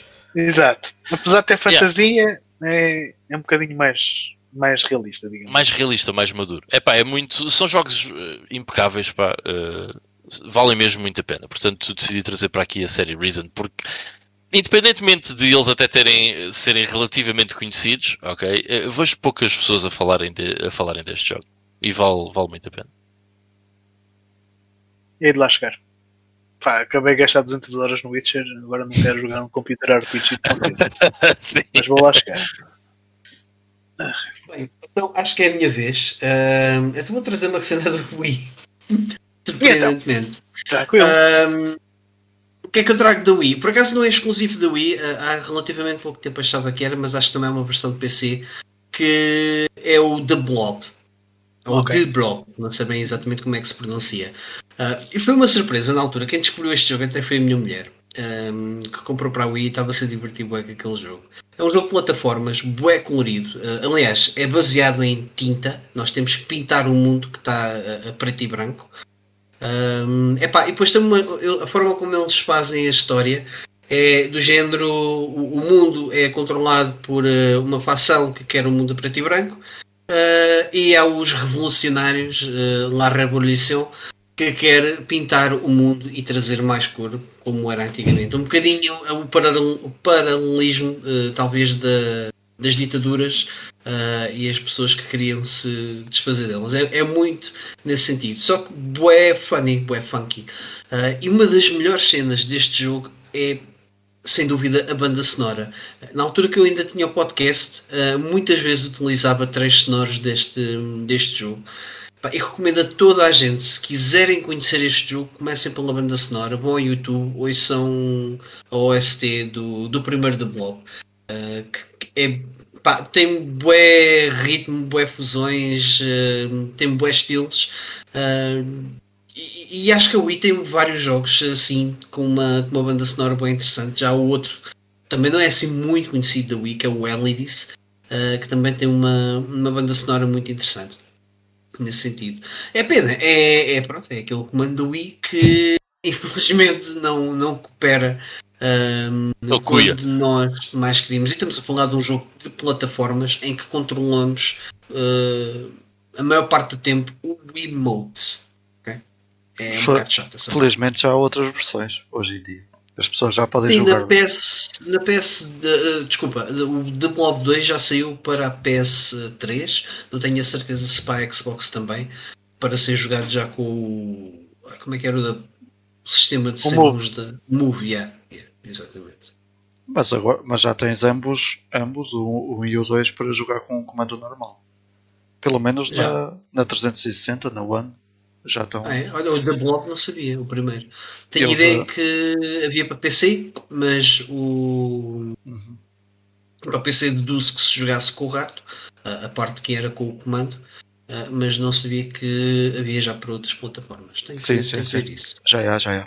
Esse por acaso é, é curioso, que eu também tive o jogo na, na Wii na altura e também não vi o fim porque ele foi um dos jogos que ela se apoderou. Um, que eu já falei aqui de alguns. Mas é muito bom, pá. O jogo é, é, é muito giro. Muito giro mesmo. mas é engraçado, eu pelo menos, não sei se, lá está, aquela minha dificuldade em selecionar as Hidden Gems, eu não sei se o The Blob acaba por ser uma Hidden Gem. É pelo menos um jogo bom que acho que as pessoas por norma conhecem, mas nunca ouvi ninguém tipo a falar ou a dizer que já o tivesse jogado ou acabado. Aquilo que eu sinto com o Reason, que é Acho que as pessoas têm noção que existe, mas nunca vejo pessoas a dizer Yeah man, o Reason, grande jogo. é daqueles jogos, era daqueles jogos que tinha nota de 6 em 10, então as pessoas achavam que era alta merda. eu, eu este, eu este daria-lhe o 8 em 10. Eu estava falando mulher... no caso do ah, Reason, sim. mas, sim, sim. mas o da Blob eu lembro-me de, de, ver o jogo na altura, lembro-me de ter visto alguns trailers e jogabilidade, mas por acaso nunca, nunca, nunca, nunca joguei. Tem um ar, agora... eu por acaso não sei quem é que o desenvolveu assim de cabeça, mas tem um ar muito Ubisoft. Tipo Raven Rabbits, Rayman. Tem muito, esse, tem, tem muito um feeling de, de jogo de plataforma do Ubisoft. Que é fixe. É da THQ. Exato. Sim, é, muito bom. Aí concordo contigo, é muito bom. Olha, antes, antes de lançar aqui uh... outra, outra minha, queria só completar o que estava a dizer há um bocado por causa do reskin também para dar a conhecer às pessoas que se não jogaram este jogo também é muito bom uh, que é o Shatterhand. O Shatterhand que saiu na NES uh, na versão Famicom era o Super Rescue Soul Brain que é o nome da tal do tal anime ou uma série de, não é uma série de televisão um live action que é muito parecido ao, aos Power Rangers como eu estava a dizer. E eu, joguei, eu já joguei Yeah, já, já joguei ambas e são muito boas. É daquelas cenas não, não, não, percebo bem. Acho que se lançassem isso, se lançassem isto uh, para nós com o, com o Super Rescue Soul Brain, até era uma cena fixe, porque na altura se calhar ainda não estava a bater os Power Rangers, não sei. Em 92, se calhar ainda não. Antes dos Power Rangers chegarem cá, eu lembro-me de qualquer coisa que eram os Turbo Rangers. Que era os animados, esses eram os animados, não era? Não, era live action também. Também era live action. também dos Jetman, não sei o quê. Tinha motas, os gajos andavam com motas. Eram três só. Lembro-me qualquer coisa disso, mas antes Power Rangers, dos Turbo Rangers, isso eu lembro-me perfeitamente. Então, se calhar este Soul, Brain, este Soul Brain até, era, até devia ser bem recebido na altura, não sei. Mas só me lembro do Ranger do Texas. The Eyes of the Ranger. Parece-me uma, uma daquelas cenas americanas, porque a capa, a capa do, do Shatterhand tem um gajo todo óculos de sol, uma, gabar, uma gabardina uh, tipo daquelas de cor, e depois a dar um murro, tipo aquelas cenas mesmo. Nós precisamos é de violência. E, eu, e eh, enquanto que a capa do, do Soul Brain é, é mesmo um desses gajos, uh, um desses Rangers, uh, pronto, sem grandes coisas, uh, uma cena típica nipónica. e há um bocadinho eu também não disse, mas o, o Mitsumi Gatoro que eu falei e este Shattered também foram ambos desenvolvidos pela Natsume. Ah, o, que é, Natsume. o que é engraçado. São, pronto, são por aí já muita gente Natsume, a Natsume é, é uma daquelas empresas que geralmente faz sempre bons jogos, principalmente na era dos 8 e 16 bits, eles têm lá muito jogo fixe. Sim, sim. Eu na altura em que joguei Yeah. o Mitsumi Gatoro não, não fazia ideia também e depois acabei por, eh, por ler isso. Mas bom, avançando. eh, a minha a minha outra outra Vitor, sim, Desculpa lá. Sim, Deixa eu só dizer isto. Porque hoje gente estava aqui a falar do The Blob. Eh, não é relacionado com, com o The Blob e o The Blob 2, ou pelo menos acho eu, mas isto existe um jogo na, na Wii que é muito fixe e que por acaso está na minha wishlist já há bastante tempo e é difícil de aparecer. Eh, mas deve ser muito giro e já agora fica a dica que é o A Boy and His Blob. Uhum. E é um É um remake, uma espécie de Um remake, remake do do da. Nintendo. do da NES, NES, exatamente. E epá, parece muito fixe esse jogo. E por acaso nunca me apareceu à frente, mas fica a dica. Pode ser um jogo muito interessante se, se gostarem do, do género de platformer cenas assim, ou puzzle platformer. Enfim. Ah, e deixa-me só dizer isto: é que o Rui Morteira Gomes está a dizer. Eu conheço bastante Hidden Gems. Man, 75% da tua coleção são Hidden Gems. Ganda Rui, pá. Um abraço. sem Desculpa, dúvida. Ah, Vitor, continua. o, o Rui tem uma edição lindíssima do, do Lunar para, para a PlayStation. Aliás, Yeah. duas edições do- dos dois Lunars. Por acaso, é talvez o, o item mais eh, interessante que, que já vi assim ao vivo. Gosto muito. A coleção dele é quase dedicada a isso. Ou, quer dizer, aos RPGs, mas é quase, se formos a ver, é quase tudo. Eu Hidden acho Gems. que ele só coleciona RPGs mesmo. Sim, sim, sim. Se não eu, o Rui pode dizer aí nos comentários. E joga Tekken. E Tekken. e Tekken. Eu ia dizer qualquer coisa há pouco. Ah, que, eh, em relação ao isso, se um gajo fosse escavar eh, a, a biblioteca da Wii, encontrava muita. Eu, na altura, lembro-me de ter conhecido a série Run Factory eh, Ah, na Wii. E hoje em dia não se vê muita gente falar do Run Factory. Mas isso, aquilo- isso também é tipo Harvest Moon, não é? Aquilo é uma mistura de RPG e de Dungeon eh, Crawler. Quer dizer, não, não é bem dun- aquele Dungeon Crawler, mas mais de, de- de- de andar nas dungeons. eh, eh, uma cena mais RPG. Mas é uma mistura de Harvest Moon com RPG. E a melhor mistura de todos os tempos. Eu lembro-me de ter eh, perdido imensas horas no, no Run Factory Frontier. Acho que era assim que se chamava. eh, Eu não sei bem, não sei bem quantos são. Uh, em relação ao Double Love, não sei se sabes, Mike, mas uh, existe uma versão para o Game Boy Advance que também é muito giro. Sério? Olha, não fazia puta ideia. Para o. Game Boy também. Para o Game Boy Advance. Sério? Não, não, desculpa, para a Nintendo DS. Deve ser da DS. Agora que estou a pensar bem, Ah, deve ser da DS. Mas é o do primeiro da Blob ou do da Blob 2? Uh, não é nenhum, porque aquilo é tudo em 2D. Ok. Eu, eu, eu conheci o jogo por causa da. por causa de ter o R4. Porque também não fazia ideia na altura. Apareceu-me lá na lista. E deve ser um da Blob totalmente à parte porque é tudo, é tudo 2D. Um side-scroller. Mas também é muito giro. Também é muito engraçado. Não estou a encontrar isso no GameFAQs. O da Blob, da Nintendo DS, Yeah. tem que existir. Se eu joguei, ele existe. Não duvido disso. Mas Ou- ou pode-. Ou pode ser uma, uma das versões. Ah, é o da Blob 2. É o da Blob 2. Da DS. Ah, ok, ok. Que não tem nada a ver com, com, com o da Blob 2 normal, porque. Sim, a, a D- a- aliás, por acaso até é interessante só esta parte. A DS talvez tenha sido das últimas consolas, diria eu, que teve jogos específicos feitos para, ou seja, versões específicas feitas para essa, para essa consola. Ou seja, as empresas davam-se ao trabalho de fazer uma versão dos jogos, eh, muitas vezes Sim. aproveitavam para fazer tipo spin-offs, mas hum, ainda houve vários casos em que aproveitaram as, eh, como, se fazia antigamente, né? lá está, como já falámos aqui da Master System, que os jogos da Master System e da Mega Drive são versões completamente diferentes. A DS talvez tenha sido a última consola, hum, diria eu, a fazer esse tipo de, hum, de produção. Sim, sim. Os nomes são iguais, mas o jogo depois não tem nada a ver. A história até pode ser a mesma, mas aí tem razão. Bem, mas vamos avançar. Hum, eu, eu tinha aqui para a minha segunda escolha uh, na minha lista também não vou perder muito tempo com ele porque acho que é um jogo que deve ser experienciado para ficarem loucos com aquilo que é o Zorremi Fantasy. Zorremi Fantasy.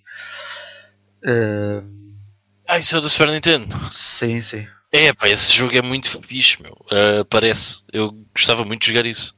Sim, tem uma tradução que é o. que eu não sei como é que se diz em japonês, mas a tradução, uh, o subtítulo é Mylands Quest. Em que a nossa personagem tem que. Nós temos que chegar ao fim dos níveis, ou da série de níveis, já joguei há muitos anos também. Uh, e por acaso fui, fui dar com ele uh, e achei que era uma excelente hidden gem. Uh, na lista de jogos que eu tenho jogado na, no Retro Achievements, que eu tenho lá uma lista que nunca mais acaba. Então quando eu vi o Doremi Fantasy lá, pá, isto tem que entrar na lista porque é muito bom. A primeira coisa que salta à vista são logo as cores e, a, e as uh, sprites e toda aquela animação que, que deram a. Aquilo, na, na altura pareceu-me um link. Um link, um, um género de link fofinho por causa da, da vestimenta verde e, da, e do capuz e do capuz verde da, da, da, da personagem. Uh, e depois aquilo, pá, é, lá está. Acho que é um jogo que só, só experienciando, porque também não há assim nada de super especial um, que o jogo faça. É um platformer que tem, tem as suas cenas únicas, tem, tem, tem, o seu, uh, tem a sua própria história. Nós temos que, que, que chegar ao fim dos níveis e, e reunir, um, acho que são os sete instrumentos, uh, para depois uh, retomar, retomar, a música e não sei o quê.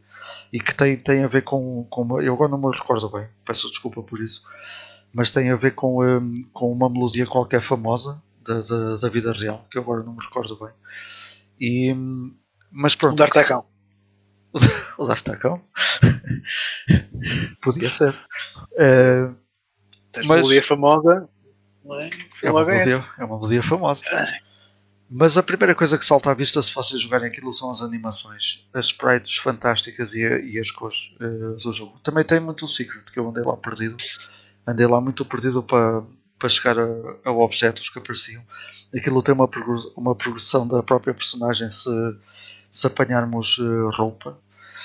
Uh, epá, mas é como eu digo, já, já joguei há muito tempo, já não me recordo de muita coisa. Foi um dos jogos que eu joguei, um, eh, salvo erro, dos primeiros jogos que eu joguei quando fiz a conta no, no Retro Achievements e aquilo era um dos jogos que, que andava lá toda a gente a dizer para jogarem.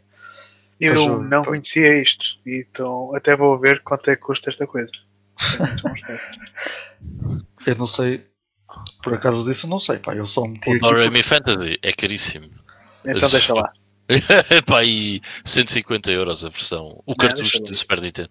Super Nintendo Super Famicom só assim no Japão. pá, mas temos emuladores, por isso. Sim, Não, sim, é sim. Vou jogar, vou jogar em emulação, claro. Mas sim, Ah, esquece. Cheap. Cheap AF. Como eu estava a dizer na O mais- altura, na altura mais nos- barato, 81 libras. Pois não, um bocadinho caro. Sul. Na altura no- nos fóruns do Retro Achievements, toda a gente dizia para irmos fazer o set, para tentarmos fazer o set, para tentar apanhar os achievements do, do Zorremi Fantasy, porque era um dos melhores jogos, uma Hidden Gem e etc. E o jogo nunca teve nenhum lançamento fora do Japão, por isso acho que é uma. Pá, mas felizmente há, há a tradução do jogo para se experienciar da maneira correta. Eh, e podem jogar por aí para perceberem também tudo. E agora eu estou a falar nele e estou com, com enorme vontade de voltar a jogar para me relembrar também, porque sinceramente já não me lembro muito do jogo. Mas basta ver algumas imagens para perceber eh, que aquilo tem, uma- Eu estava a ver e gostei. tem umas já sprites mesmo muito Eu boas. Era a versão AliExpress, custa só 13 euros e qualquer coisa. Pronto. Está aí uma, está aí uma boa oportunidade então. Uma alternativa. Olha, antes, antes de passar ao Ivo, uh, estavam aqui a falar no Bem. chat num jogo que estão a considerar como Hidden Gem. Por acaso não, não o considero Hidden Gem, porque até se falou bastante nele na altura quando, quando ele saiu. Por ser tipo um, um, um outsider, uh, que foi o a Plague Tale. Uhum. Também, que de facto é um jogo muito interessante. um, que aparentemente Muito. Não me parece inovador, mas é pelo facto de, ou seja, ser um jogo que decorre de- na Idade Média com o pano de fundo, com, ou com hum, a peste negra, e utilizam Yeah. os ratos do convento de Mafra como mecânica ah, para, hum, para avançar no jogo. É- e é de facto muito, muito fixe. É um, é um The Last of Us ah, mais baseado em puzzles. ah, e achei que isso foi uma, uma abordagem muito fixe. Ahm, não sei se vai haver sequela ou- não. O jogo acaba a pedir uma sequela. Não sei se. Eu, eu, eu acho que não acaba a pedir uma sequela. Eu acho que acaba assim: olha, tá, tá bom, não mexa mais. Eu, por mim também. Por mim ficava assim, é tipo o, o Inception, tipo aquilo não sabes bem o que é, como, é, como é que aquilo acaba, mas, ah, mas eu acho que é, é jogo para, para ter uma sequelazita, cheira-me. Por acaso, já, já que falas nisso, só aqui um pequeno à parte. Desculpa lá, Ivo. Mas há, Não, não é bom, não é bom. Não é bom. Eu por acaso o- também ia fazer essa parte, porque eu também adorei esse jogo. Sim, eu só ia dizer que o, o, sub, o subreddit do, do, do, do, do Game Pass, há lá uma cena que fazem que são as Hidden Gems do Game Pass, porque aquilo já tem tantos jogos que até, até dentro do próprio Game Pass fazem essa cena e o, e o A Plague Tale foi, foi um dos selecionados, por acaso. Ivan, tens que jogar isso. Pá. Yeah, Acho que tu vais eh, eu por acaso eh, era para ter comprado no outro dia na, na FNAC, fui à FNAC, porque era suposto estar lá uma cópia. Olha, eh, não encontrei este jogo. Ah, ah, pois deve ser um erro de stock. Boa. E, ou- provavelmente o que aconteceu foi, pois é, foi o que eu levei para casa. Ou está ali guardado pelo bar. Yeah, yeah, I get it, I get it, it's fine. Mas eh, sim, é, quero muito jogar isso por acaso. Entretanto, estou aqui a ver se encontro uma boy in this blob, mas não está fácil. Ok, in the meantime, voltando aqui à Mega Drive para falar deste The Lost World eh, Jurassic Park, Hum. que é um dos últimos jogos a sair na Mega Drive cá na Europa. Ele já saiu em 97. Ou este ou o FIFA 98 foram os últimos jogos a sair na Mega Drive cá. Pá, e nesta altura eh, a geração de 32-bit estava com toda a força, mas a Mega Drive, em alguns territórios, ainda vendia consideravelmente e a Apalusa Software, acho que foi a Apalusa, acho, acho que sim. Foram os mesmos gajos que fizeram o Echo da Dolphin, basicamente. Eles nessa altura decidiram fazer uma versão 16 bits. Opa, e em 97, pá, eles podiam se ter desleixado e fazer uma cena qualquer para despachar, mas não, acabaram por eh, surpreender bastante. E é um jogo tecnicamente fantástico na Mega Drive. Que, ok, tens. É, é tipo um jogo que tens uma vista de cima, não é? E tu és largado. tu- tu- isto não, é, não segue a história do filme, do, do Lost World. Tu és tipo um. És um caçador. Tens que andar a- atrás de ovos. E acho que é assim qualquer coisa. Tens que andar atrás dos ovos dos dinossauros. Já não me lembro bem. Isso é Mas basicamente tens-. É. É, é parecido. Em algumas coisas é parecido com a Super Nintendo. Porque tens aquela vista de cima, tipo como nos zombies, estás a ver? Pois, pois. e, e tens o primeiro nível, está-se bem, mas depois a partir do segundo, do, do segundo nível tens a área da selva que é tipo um hub. E em cada ponto cardinal tu desbloqueias um nível a sério. Tens uma missão mesmo para fazer.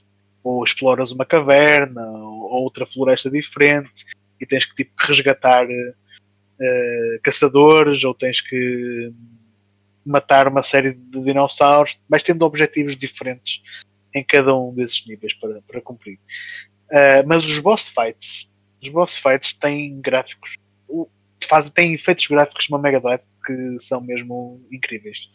Tipo, o, o boss contra o T-Rex, em que estamos tipo num, num jeep a fugir de um T-Rex que, que vem por trás, mesmo a abrir a boca e parece parece um, um T-Rex poligonal no- numa Mega Drive que vem ali a perseguir-nos.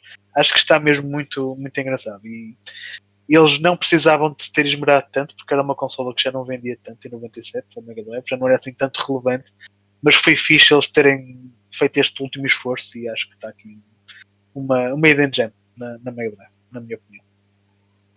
Por acaso Ora. joguei. Esse- Epá, eu lembro-me de jogar esse jogo na casa de um amigo meu há bué de antes, tipo, era puto. Não, isso não é um. O Jurassic Park onde também tem uma cena top-down Sim, ah, num carro, no Jeep. Sim, ah, sim, sim, sim, também podes É. apanhar um. Ah, ok. Pronto, yeah, sim, podes, podes apanhar eh, veículos, sim. Tens um jeep e uma lancha, também andar pelos rios. E tens algumas missões. Eu lembro-me que uma que tu tinhas que salvar uns. Não sei se eram os Triceratops, mas depois aparecem-te Velociraptors de todo lado e tu não consegues dar conta do recado.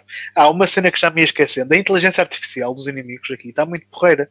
Porque os power-ups que tu tens no, apanhas no chão, tipo medkits, munições, os inimigos podem apanhá-los e usá-los contra ti. Portanto, Isso não é uma coisa que se visse muito em jogos naquela altura. Portanto, também achei isso engraçado. É engraçado, é. Só apanhas Você aqui a, a boleia do, do Jurassic Park. Eh, uma cena que eu soube há relativamente pouco tempo foi que o, o primeiro Jurassic Park da Super Nintendo foi uma versão completamente diferente do da, do da Mega Drive Todos. um, e, que, e que eu gosto até bastante. Teve uma sequela. É. Um, eu, eu já arranjei o cartucho, tenho, tenho esse cartucho comigo e, e estive a experimentá-lo. E uma cena impressionante: o, o jogo tem voice acting na Super Nintendo, o Jurassic Park 2. Tem lá tipo soundbites, mas tipo completamente perceptíveis. Uma cena, uma cena que eu achei impressionante. Só tinha visto isso na, na Super Nintendo com o Mortal Kombat. E, e sei que também o Star Ocean tem lá um, umas É. cenas de, de voice acting. Uh, o mas esse Star Ocean nunca saiu, É. nunca saiu do Japão. Tales of Fantasia tem uma música inteira de abertura com voz cantada. Mas aquilo também Ok. tem hardware. Tem, tem, tem hardware lá dentro para, Exato. para fazer esses milagres. Ei, Phoenix, já não me lembro, mano. Eu joguei esse jogo há dois anos e já não me lembro. Enfim. memória, a memória esquece. É excelente, eu vejo o Matrix hoje, amanhã posso ver outra vez, já não me lembro. Exato. E o veste. Uh, yeah, inveja.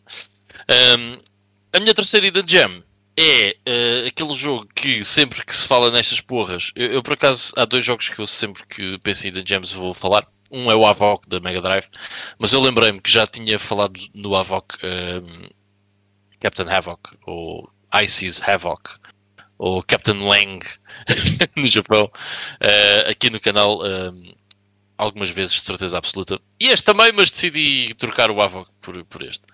Um, que é, e pá, vocês são todos culpados também, ok? Por não terem jogado Police Note. é engraçado este jogo ainda hum, ser Hidden Gem. Porquê? Porque o Kojima hoje em dia é tipo Deus. Né? Uh, Eu já estou a ouvir a música do, do Police Notes. Falaste em Police Notes.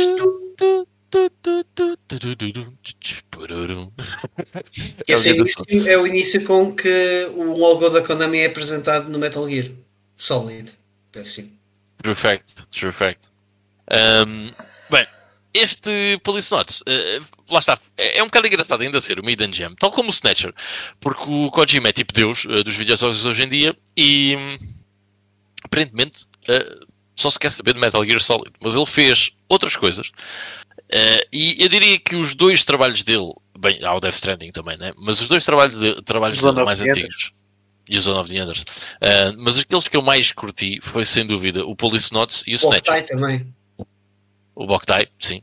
Uh, mas sem dúvida que estes foram os que eu mais curti. São visual novels, uh, tanto o Snatcher como o Police Notes. Não, não estão relacionados, embora tenham alguns easter eggs. Uh, o, o, o Snatcher tem alguns easter eggs do Metal Gear e o Police Notes tem alguns easter eggs do Snatcher e do Metal Gear, um, que é engraçado.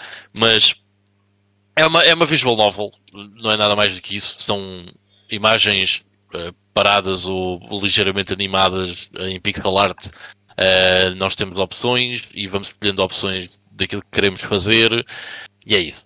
O que é que é espetacular? É a atenção ao pormenor do Hideo Kojima e o storytelling, que é top notch. Um, e, e essa atenção ao pormenor, por exemplo, quando vocês veem assim, ah, isto é um robô, Né? No outro jogo dizer, dizer, dizer-vos ia assim: que é isto? É um robô.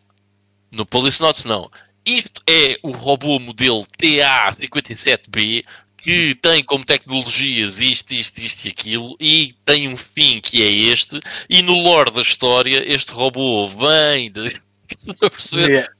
Pá, é, é- é Por espetacular. acaso, Um, é engraçado, é engraçado, agora que falas nisso, é engraçado estes jogos de Kojima parece que têm todos um vocabulário próprio. Eu, eu, eu notei isso quando, quando voltei a jogar o Snatcher há uns meses atrás. Epá, notei isso bué no Death Stranding, não é? Aquela- aquelas frases tipo Dooms, o- tem Sim. uma série de nomes que eles repetem até a exaustão. sim, que tem sempre um vocabulário próprio. Então, Eu no, dava- no Snatcher tens aquela cena dos replicants, né? Exato. exato. Yeah. O Kojima deve, deve criar um, um universo. Para cada jogo que faz, deve ter um universo dentro da cabeça dele. Mas mais ou menos. Eu, eu Policenauts ainda não joguei, mas está mesmo nos planos para breve. Mas eu sei que isso também existe no Policenauts, mas já no Snatcher, na, na versão Mega CD e na PC Engine também, tinhas um computador que podias consultar, tipo o glossário do jogo, tipo as cenas, Oh, yeah. eh, as personagens, o universo, podias, Yeah. podias consultar aquilo. É completamente opcional, mas tu podias fazê-lo. Sim, Ele, ele é tipo já não for- é de agora, é, já não é de agora que ele cria aquele imaginário todo na cabeça dele. Yeah, ele cria todo um mundo envolvente à volta das cenas, é Yeah. bué da louco. Já É, agora. é a grande qualidade dele. É um, um excelente storyteller. A arte do, do jogo é, é incrível. Sim, ele é um É, excelente storyteller. Yeah. Pá, é bué da louco. É uma cena mesmo 90s tech. Yeah. É muito nice. Muito fixe. Ah, este, por acaso, os jogos dele normalmente têm sempre alguma coisinha ou outra eh, mais engraçada. Ah, ah e as- eh, tem outra coisa engraçada: é que o Snatcher é um jogo muito hum, baseado naquilo que é o Blade Runner. ok? E o Policenauts é um jogo muito baseado naquilo que era o Little Weapon. Os personagens estão muito parecidos. Epá, eu até vos vou mostrar aqui para vocês perceberem o que é que eu estou a dizer. Os dois personagens eh, principais são estes, ok? Que é o Jonathan Ingram Yeah. e epá, o outro já não me lembro o nome, ok? Mas estes gajos, eu até tenho aqui, portanto deem-me só um segundo, estão totalmente inspirados nestes dois gajos. Nada. ok? É que nem Yeah. precisavas de mostrar. Muito Exato, não honestamente. Yeah. Eu acho Yeah. que precisavas. acho que a Trocas a cor do segundo- cabelo de um. Não é o segundo. Epá, eu por acaso tenho que ver, eu já, já tinha isso na cabeça há montes de tempo. Eu tenho que ver o Escape from New York, que acho que é onde o Kojima se, se inspirou bastante para criar a, a personagem Solid Snake. Snake Plissken, man. Mas é, é só, é só o nome. Porque Sim. o resto não. A personagem então não é, não é inspirada dele. Tinha ideia que sim. Não. Hum, Mas tem que ver o filme. Qualquer só se for muito loosely based. Mas é um, é um excelente filme, eu curto bem. é Daqueles filmes, aqueles flicks, 90s flicks.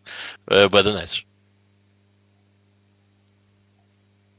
Uh, e pronto, é isso. Uh, eu recomendo vivamente uh, que joguem o Policenauts uh, e também o Snatcher. Qualquer um deles vão ficar bastante satisfeitos. E, e há bocado o Mike estava a dizer: são duas bandas sonoras fantásticas que vocês podem simplesmente ir ouvir fora de, de jogos e whatever. Pá, se não quiserem estar a jogar o jogo, metam a banda sonora que vos vai inspirar para jogar o jogo no futuro próximo, certamente. Eu acho que há jogos que vale a pena começar uh, a conhecê-los pela banda sonora.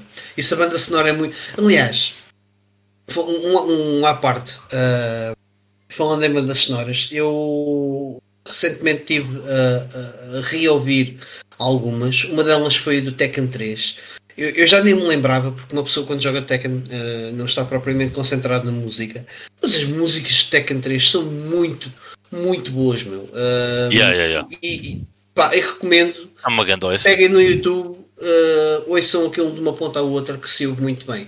E outra foi a do Command and Conquer, do primeiro, e tive a ouvir a versão remastered, uh, que está um trabalho muito bem feito. Eles, uh, portanto, refizeram a, a, a banda sonora, uh, creio eu, que utilizando instrumentos reais, se não pelo menos com uma qualidade muito superior. Um, e também está muito fixe. Gostei muito de ouvir esta versão mais raw de, do Command and Conquer, não tão sintetizada. não sei se querem acrescentar aqui alguma, alguma coisa, se não passava já aqui a minha terceira escolha para Hidden Gem. Força, força. Não, bem. Um, aqui é, é, é um bocado batota, lá está. Um, a minha terceira escolha é o Duke Nukem. E a prova de que o Duke Nukem é uma Hidden Gem é que quando. E o Ivan, que agora foi ali fazer qualquer coisa, não está aqui, uh, tive-lhe a dizer: epá, olha, estive a jogar o primeiro Duke Nukem. E dizem: o Duke Nukem 3D? Não. Mesmo o primeiro Duke Nukem um, da, da Accolade, aquele side-scroller velhinho para, para DOS. Pá, e é tão fixe. Eu joguei aquilo mais como uma curiosidade histórica uh, e acabei por gostar bué do jogo. Não estava mesmo nada à espera. Tem, tem coisas muito interessantes uh, para, um, para um sistema tão, tão fraco e limitado. Uh, acaba por fazer coisas muito giras, como por exemplo, quando apanhamos uma perna de frango. a gente deve disparar contra a perna de frango porque transforma-se num peru cozinhado e portanto vai-nos dar mais vida. Se dispararmos como uma lata de cerveja, portanto a lata de cerveja tipo explode, uh, portanto o gás salta. Uh, só que se apanharmos a lata de cerveja sem a dispararmos contra ela, ganhamos 100 pontos. Uh, e obviamente esses jogos também são score attacks. e se dispararmos e enquanto ela está a explodir e a apanharmos no ar, ela dá-nos 500 pontos. São tipo pequenos pormenores bem interessantes deram ao trabalho de fazer uh, num jogo que é de 91, portanto creio que não era assim tão, tão comum estas coisas, diria eu, uh, na, minha, na minha ignorância. Um, e, epá, e, e, mesmo em termos de power-ups, por exemplo, uma cena que tornou-se bastante uh, comum na, no início de, de, desta última geração do PS4 e no final da, da, PS3, que eram os grappling hooks, todo o jogo tinha que ter um grappling hook. Uh, e era uma coisa que já existia aqui. Grappling Hook é um dos power-ups que a gente apanha em Duke Nukem. Muito progredir nos níveis. Uh, basicamente são três episódios. Podem ser jogados uh, em, em separado. Uh, aliás, que eram jogados em separado, porque aquilo era vendido por shareware. Separadamente. Yeah. Exatamente. E, e, é bem, e é bem interessante. Eu não, acho que é mais do que, do que uma curiosidade histórica, é um bom jogo. Uh, tem ali um, um quoi de Metroidvania uh, nos seus níveis uh, e tem muitos segredos e muita coisa para explorar. É bem engraçado e bem colorido. Muito colorido. Gostei muito do jogo. É, a cena, a cena desses das plataformas para DOS é que tinham essa particularidade, é que tinham níveis grandes, não é? cheios de passagens secretas e de power-ups e esse, esse, Command, esse Command Conquer, esse Duke Nukem faz-me lembrar muito é o Commander King também. Os primeiros. É. Aliás, há uma parte, há uma parte, eu até acho que mandei isso, esse screenshot ao Ivan.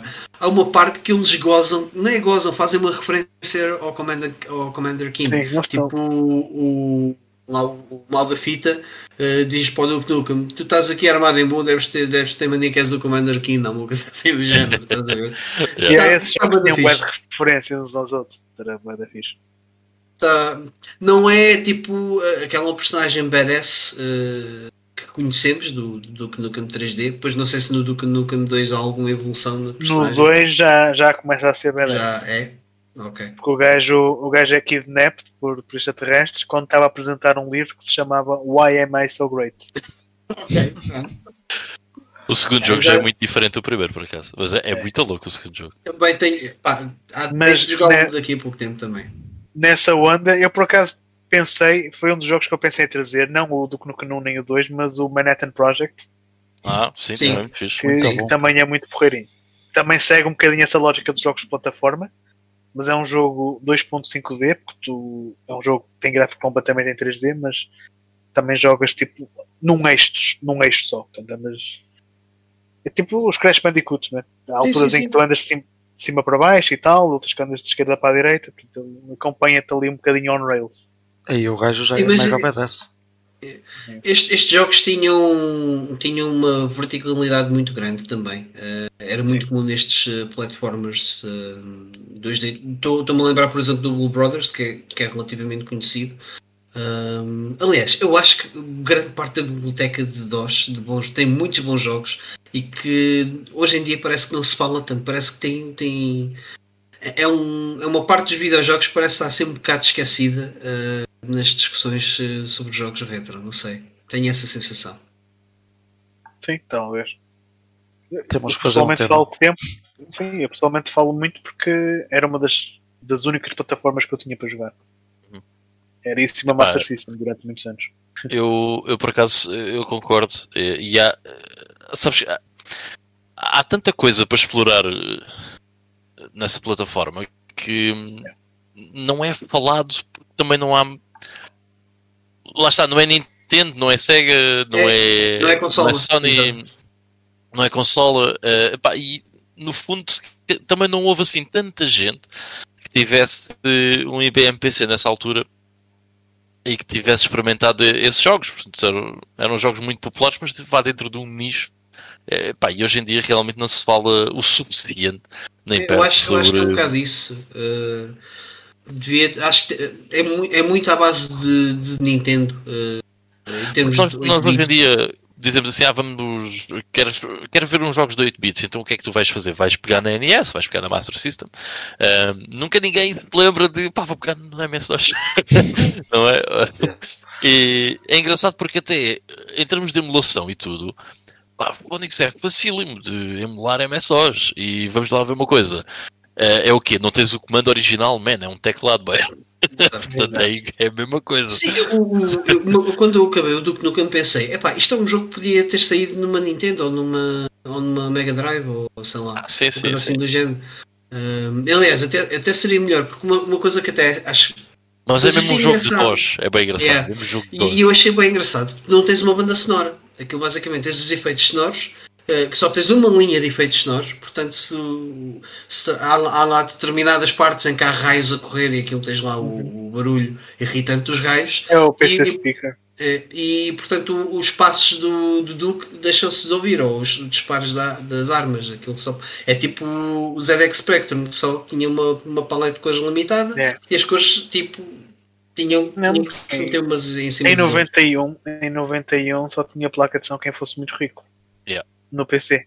É. DOS. A cena, a cena dos jogos da época é que eles, eles para venderem o máximo possível tentavam com o mesmo jogo desse no máximo de sistemas possível. Exato. Por isso que tu em 91, apesar de acho que já na altura já, já começavas a ter gráficos VGA em maior- maiores resoluções e não sei quê, eles ainda têm jogos com gráficos VGA com 16 cores em simultâneo no ecrã. Aliás, eles Yeah. tinham muito aquela cena de ter hum, de- dos jogos terem quase pá, dos jogos que me lembro da Apogee terem a opção de correr em CGA, eh, EGA, Sim. yeah. Em- embora muitos já conseguissem lá estar a fazer VGA, mas ainda tinham essas opções Sim, para correr em formatos mais antigos. É, Em 91 ainda, ainda eram poucos. Olha, mas é uma boa Hidden Gem. Até porque acho que hum, há muita gente que conheceu o Duke Nukem pelo 3D. E que... Sim, sem dúvida. Sem dúvida. Sim, sim. Portanto, tu estavas- tu estavas fora, eu, eu quando comentei contigo que tinha jogado o primeiro Duke Nukem, a primeira coisa que tu disseste, o Duke Nukem 3D. A pessoa Yeah, quase porque- que se esquece de. Pois. É, é assim, eu- só vim a conhecer os, primeiros, os dois primeiros do Nukem depois já do 3D também. Uh, só que o que é que eu fiz? Pá, eu, eu adorava o Duke Nukem 3D, né? Tipo, era dos meus jogos favoritos na, na altura. E pensei, pá, o, vou ver uh, o que é que se existe alguma coisa para trás. E na minha cabeça pensei, what are you waiting for? Christmas. Um, e fui, fui ver o que é que havia para trás. Epá, e curti bué. Na altura, achava o Duke Nukem o primeiro bué arcaico, mas achava piada porque era Duke Nukem. Eh, e depois o Duke Nukem 2, que tu has de lá chegar, eh, a cena do porquê de já, já curtir bem mais desse jogo é porque já vai muito em voga daquela altura ali dos 16 bits, eh, daquela estética mais tipo Mega Drive que eu já estava mais habituado na altura. E é um jogo, pronto, é, é muito melhor, sem, sem dúvida nenhuma, nos aspectos técnicos.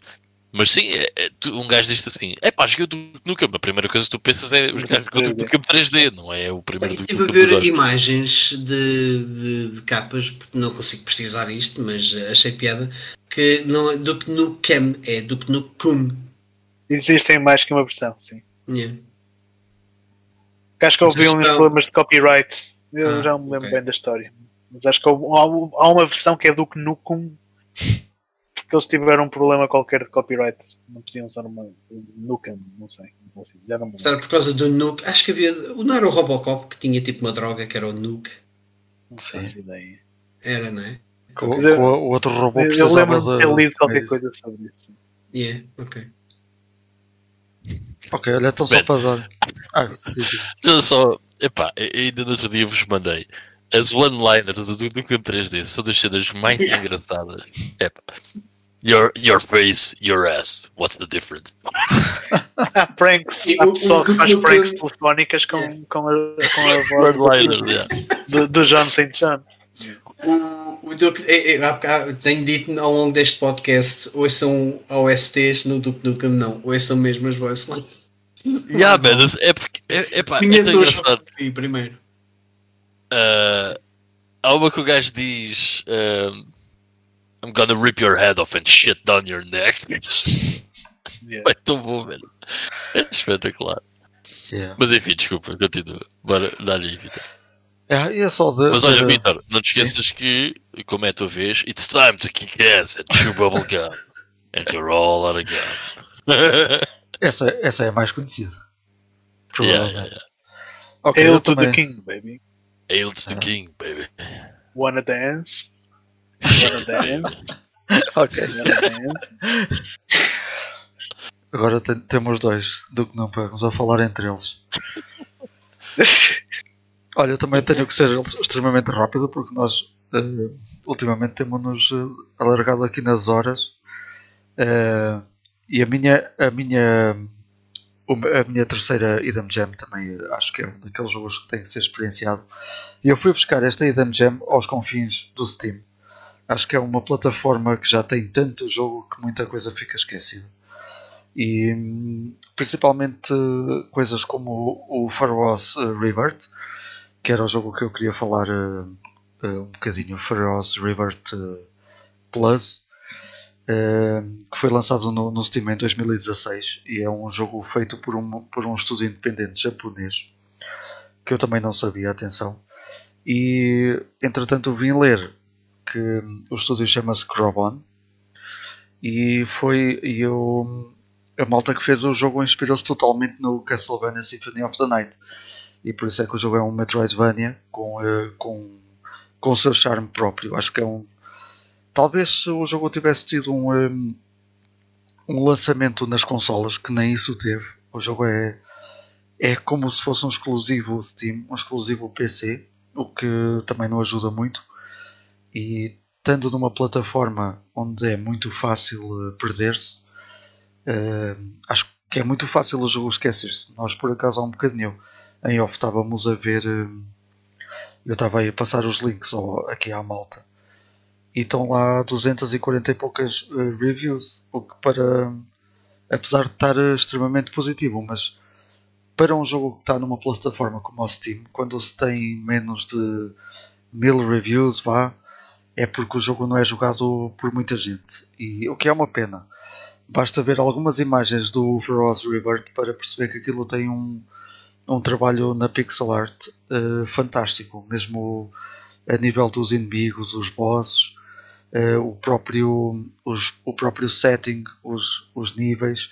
Eu do que joguei na altura, também já foi há muitos anos, eu acho que comprei o jogo.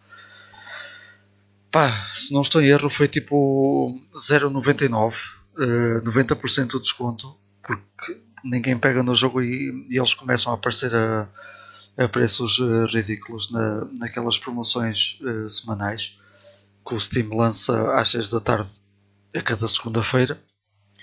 E hum, eu achei aquilo, achei o jogo que tinha um charme muito bom, tinha pá, um, é um é Metroidvania, é, tem aquele retro appeal, eh, tem tudo o que um retro game tem. Pá, e um gajo, eu andei uma altura que é 0,99, siga. Eh, e, e é por isso que eu tenho lá jogos a dar com pau. E pá, gostei, gostei imenso do jogo na altura. Tem, aquilo é uma Metroidvania puro, eh, tem muita cena para se encontrar, tem muito secret, tem, tem muito. tem o seu charme próprio, como eu já disse. E é daqueles jogos que eu custa-me muito eh, explicar. Tem, tem que, a malta tem que, tem que jogar para, eh, para perceber. Eh, quem sabe o que é um Metroidvania sabe o que é que, o que, é que vai. com o que é que vai lidar. Aqui a, a grande diferença é que é um setting egípcio. O jogo passa-se no, no, no Egito tem uma cena muito própria de encontrar uns tesouros que se perderam no- no- nos faraós, na- na- nas pirâmides e etc. Mas tudo o resto é um Metroidvania puro, que pouco tem, pouco tem de, de- de explicação. Acho que é um, como eu já disse, acho que é um jogo que, que merece ser jogado. Merecia se calhar ter uma release mais ampla ou até, ou até em, eh, numa, numa edição física, que nem isso teve, e que hoje em dia também dificulta um bocadinho. A malta quer edições físicas e não, e não, e não digitais. Mas se quiserem se quiserem verificar, o jogo chama-se é eh, bom. Eu não, eu não conheci. yeah, chama-se Yeah, e parece ser bué de bom aspecto, por acaso. Pharaoh's Rebirth Plus. Estavas a, a falar do, do jogo como, como se chama Pharaoh, até pensei que era alguma referência ao. Tipo, que tivesse relacionado com, com o Pharaoh, com o Sim Builder. Pois. Ah, Não, Inicialmente até pensei que fosse, fosse disso, sim. Sim, por ter lá o Rebirth ainda pior. Mas Yeah. eh, Já agora é um jogo também que não é assim tão falado quanto isso. O, Uhum. o Pharaoh. E é bastante bom. mas já é antigo também, não é? Eu por acaso não conheço. Já. 99. Finais, 2000, yeah, yeah, dizer finais de 90. por aí. Ok, ok. Tinha, tinha o demo disso numa Big Gamer bem antiga.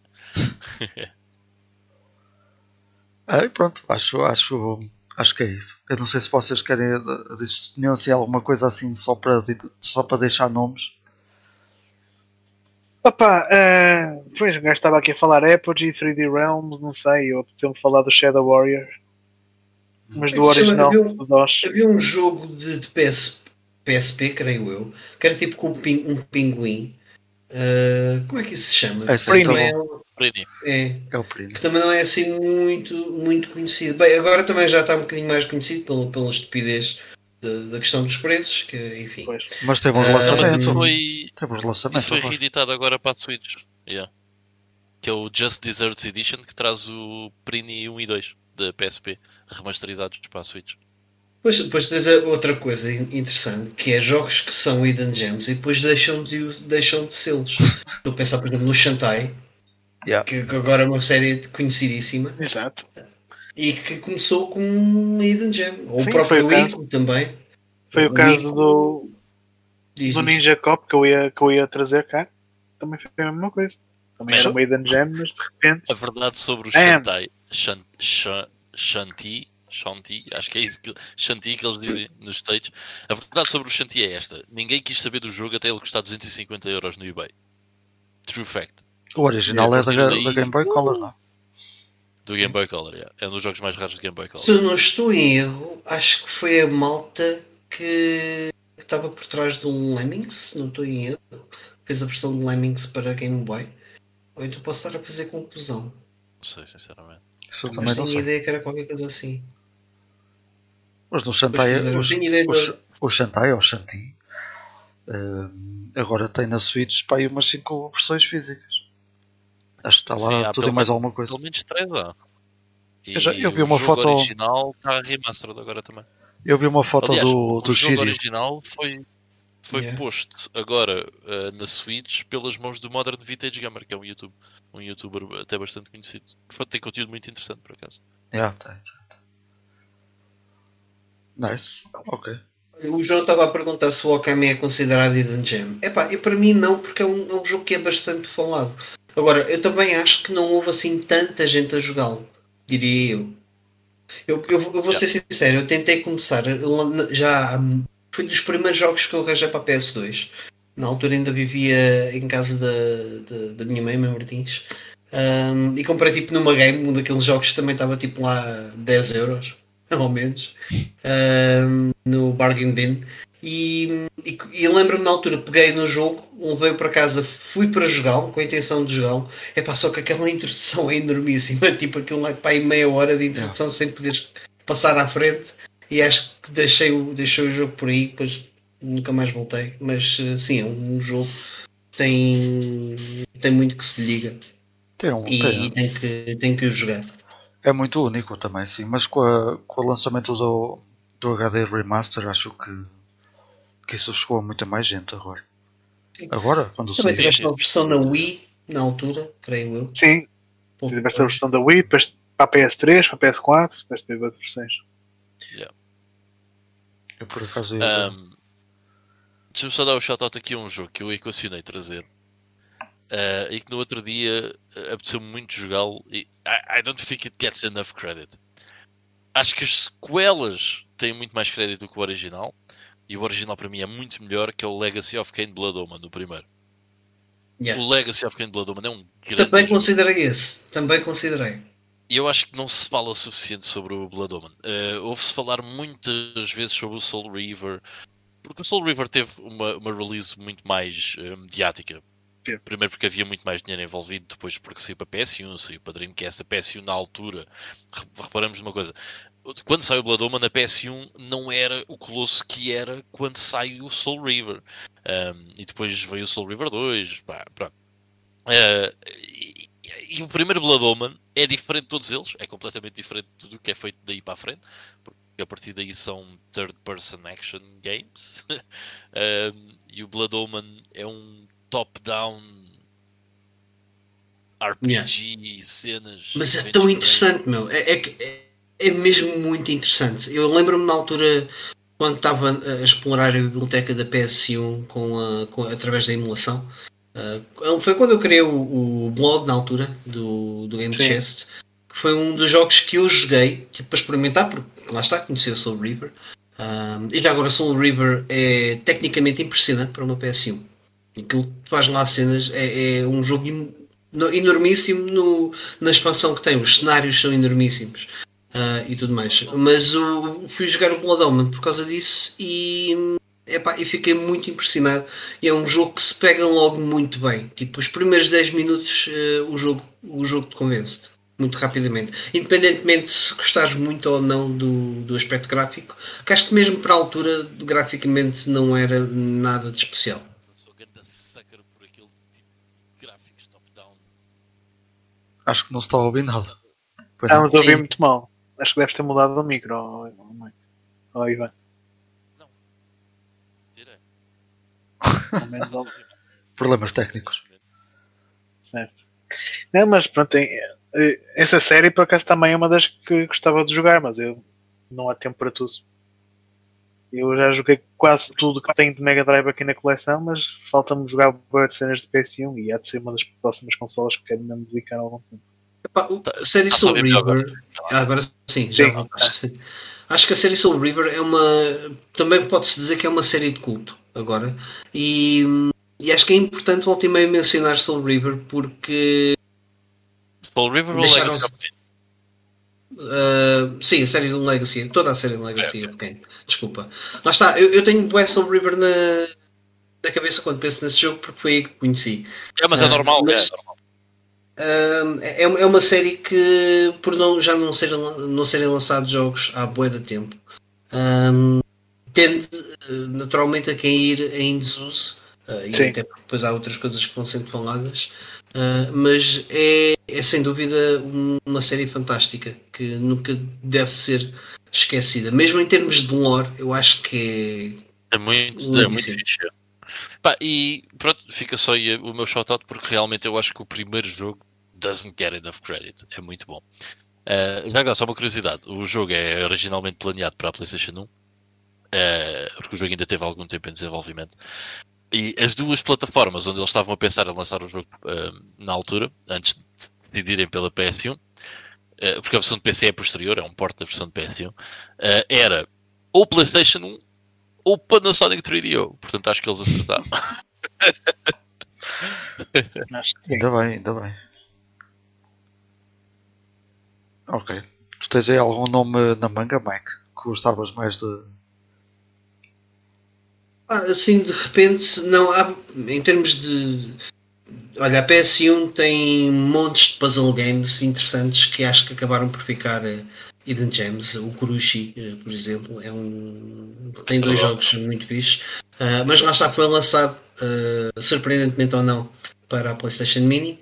Ah, o Mr. Domino, o, aliás, No One Can Stop Mr. Domino, o Mr. Driller. ah, também é um jogo mu- muito interessante uh, que acabou depois de ter vários, vários lançamentos, saiu também na Dreamcast. Yeah. Um, o Cooler World também acaba por ser um daqueles jogos que é conhecido por ser caro na, na PlayStation 1, mas eu acho que é um jogo também bem uh, diferenciador. Aliás, a Bem PS1, yeah, a PS1 tinha isso, uh, que tinha, é- foi a consola que lançava, que trazia o, o Japão cá para fora uh, através dos jogos. Uh, tinha muita coisa distinta, muitos exclusivos da Sony, como o Bri- o Viv Ribbon também é conhecidíssimo. Uh, é difícil considerar um Maiden Jam, mas lá está, também entra naquela categoria que eu acho que muita gente já ouviu falar ou conhece, porque houve pessoas conhecidas a, a falar sobre ele, mas nunca o jogaram. Um, epá, entre outros, tens, tens muita coisa na, na PlayStation 1 uh, para, para ser mencionada. Yeah. Sim, sim. A library que tem também bem posa. Eu por acaso aqui, de, aqui, de, aqui de parte que gostava também de só de deixar a menção é, do, é o Pocahontas da, da Mega Drive, que eu até falei em off. Porque acho que é um jogo que é, da, é daqueles jogos que muita gente não joga porque é Pocahontas, porque é- tem aquele ar de jogo feminino. E, mas é um grande jogão, é um jogo que cheio de desafios em que temos que andar a trocar de personagem para chegar a, a- para ultrapassar os níveis, um bocadinho como o, como o Lost, como o Lost Vikings, por exemplo, em que tínhamos que andar sempre ali a fazer o- a troca de personagem. Um, e acho que é um jogo também que acaba por não ser eh, tão jogado e, e que merecia também um bocadito de, de destaque. E tinha aqui outras coisas, mas também lá de ficar. eh, Tem umas Super animações Mario incríveis. RPG, Vitor, considerarias uma, uma Hidden Gem? Qual? Qual? Desculpe. Super Mario RPG. Que eu sei que tu jogaste. Ah, não sei, eu. hum, Se calhar sim, se calhar sim. Eu vejo muita, vejo muita pouca gente a falar, a falar do jogo. Eu Não sei se muita gente terá, terá jogado A isso. falar das peculiaridades do jogo. Eu acho que é mais por aí. Tem coisas Sim. bué, bué giras. eh, que só jogando o jogo de uma ponta à outra é que uma pessoa tipo, percebe o charme que o jogo tem. Sim, sim. Eu é como eu disse anteriormente, acho que é uma. Acho, em primeiro lugar é um. hum, é um jogo feito, feito também para, o- para os fãs de Super Mario. Só aquela parte em que, em que o Mario se transforma em, na sua versão 8-bit. Yeah, é quem, passa, quem passa por ali, Jesus Senhor, eu Não, e a forma como isso acontece, passas por trás de um poste e de repente estás em 8 bits. Sim, tipo, sim, fixe. Yeah. E depois acaba por ser É. também uma, uma ode àquela época, não é? Aos anos, Ah, aos anos sim. 90, tudo o que aconteceu ali. eh, pá, eu Os não- Power Rangers são mencionados ali. Sim. Power Rangers. Power Rangers, o É. Bruce Lee, Yeah. feito, sei lá, mais de quanta coisa. Eh, mais de quanta coisa, sim. Se calhar, se calhar sim, eu- não se vê assim muita gente a. É como tu dizes, não se vê muita Olha, gente a falar da- dessas cenas. série Super Mario também é um jogo muito fixe eh, que também não é falado é o Super Princess Peach da DS. Também é um jogo de plataformas bem engraçado. Joguei essa há pouco tempo também. Yeah. Yeah, Eu, eu, quando o joguei achei-o surpreendentemente bom. E, e, sinceramente acho que dá 20 a 0 ao Super Mario da DS. Deixa-me só contar uma história do, do Super Princess Peach. Eh, o Super Princess Peach não é. Acho que não é um jogo assim tão barato quanto isso hoje em dia. Eh, e eu lembro-me perfeitamente uma vez de estar a trabalhar e vir uma miúda com os seus 7, 8 anos, ok? E perguntar: Ah, tem o Super Princess Peach? Eu assim, quem me dera ter o Super Princess Peach para dar a esta miúda, porque ela ia adorar aquilo, estás a ver? Que infelizmente não temos. Infelizmente não. Estão todos no eBay. Mas se quiser ir lá buscar um. Força. Mas Isso até- infelizmente não. Até teve uma versão uma versão especial da DS. Não foi? Não faço ideia. Não por acaso não ideia. Acho que houve uma Talvez versão. no Japão. O Bob. Construtor também teve uma, uma especial, especial na PS2 e não é por isso. Ah, essa, lembro. A cena, a cena do Super Prince- Princess Peach é que não deve ter de- tido grande sucesso porque a Nintendo nunca mais pegou naquela fórmula. Como Yeah. pegou nos, nos Yoshi's Islands e assim. Mas a Super Princess Peach foi na cena que morreu ali. não é? Sim, sim. E que não merecia. É Pois. pena. Yeah. E pronto, acho que é isto. Não sei se querem adicionar mais alguma coisa ao tema e ao podcast em si. Não, há pouco, há pouco estava a falar no, no Shadow Warrior. Portanto, estávamos a falar Ah. no Duke Nukem 3D e o Shadow Warrior é daqueles jogos que também muito pouca gente jogou, pelo menos o original. Eu sei que depois houve um reboot que já vai para o terceiro jogo, mas nada não. Mas o original de DOS tem o mesmo motor gráfico do Doom, do, perdão, do Duke Nukem 3D. Ah, e pá, e tem um herói que é o, o Lo Wang, que também tem bué de one-liners engraçadas. You wanna watch Wang? Or you wanna watch Wang? Watch Wang. Tem- Eu só, Tem- joguei, o- eu só joguei o reboot, por acaso. Não, mas o original está. Para quem gostou do Duke Nukem 3D, todo aquele humor e cenas bizarras, bué de eh, easter eggs lá pelo meio também. O Shadow Warrior, o original de DOS, também é, é uma excelente escolha. Nice, nice. Então, Por acaso era algo que devia jogar, provavelmente. Por, por ter, se calhar era engraçado. Uma vez que fiz ao contrário, joguei o. E joguei o reboot. Já o reboot é uma comédia do caraças. O reboot eu joguei, mas o Shadow Warrior 2 ainda não, ainda não peguei nele. Yeah. Aquilo fez-me lembrar o, o Serious Sam, por causa do, dos inimigos que aparecem de todo lado. Deve ter. É um bocado, é um bocado old school. Sim, sim, nesse aspecto. É sempre Mas- fixe. É, Mas o, o, o Shadow Warrior original é old school naquela. como era o Doom e o Duke 3D, não é? Tinhas, tinhas que explorar mesmo bem os níveis, apanhar a chave azul para abrir uma porta, para depois apanhar a chave vermelha, Sim, depois apanhar a chave amarela. Tinhas, tinhas essa cena toda assim mesmo dos, dos FPS da, da era de DOS. Eu dessa altura só me lembro bem é do. Quer dizer, não é dessa altura, é muito mais tarde. O Heretic, o Blood. Acho que o Blood nem é assim muito falado hoje em dia. O Heretic O Blood também é outro. Blood, Blood é espetacular outro. É outro, é outro que tal. É outro que também começou por ser desenvolvido pela 3D Realms, em paralelo ao, ao Shadow Warrior e ao Duke Nukem 3D e ao Power Slave também.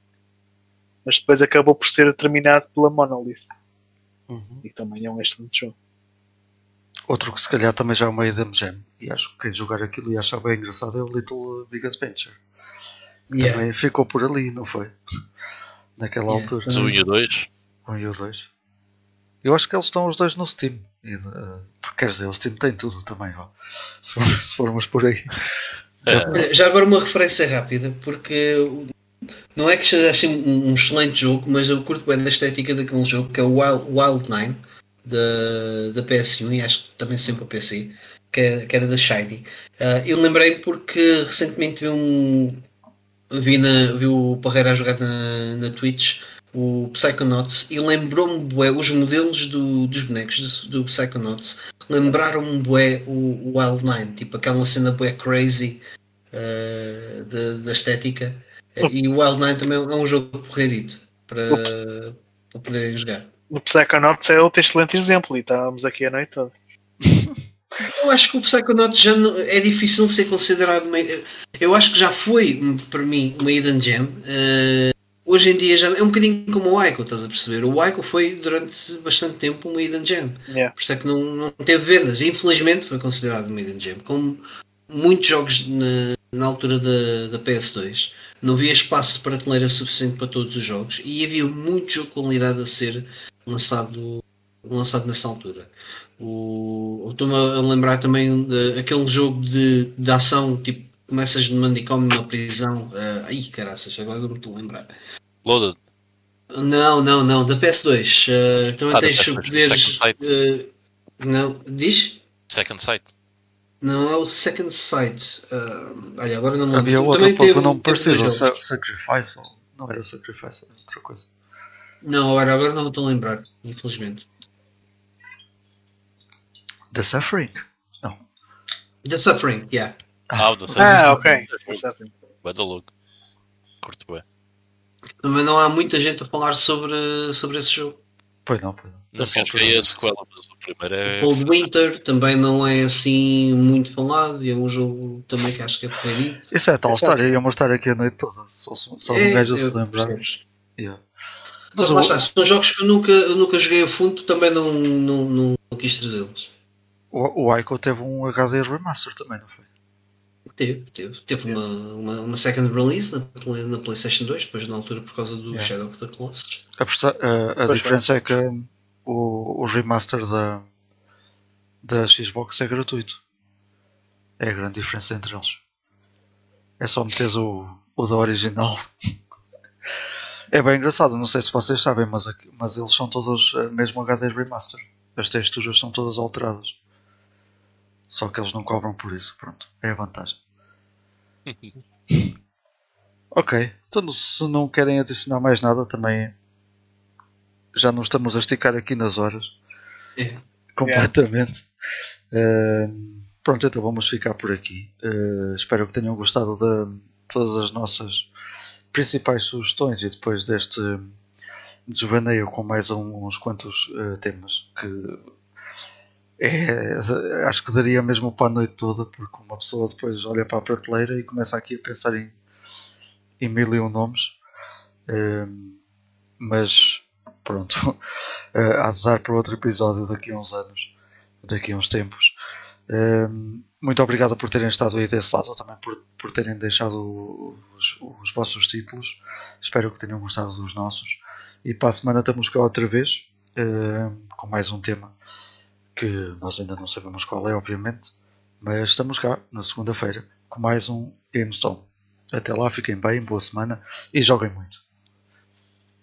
Tá, até para a Fiquem semana. bem, pessoal. Bem. Tchau. Ah,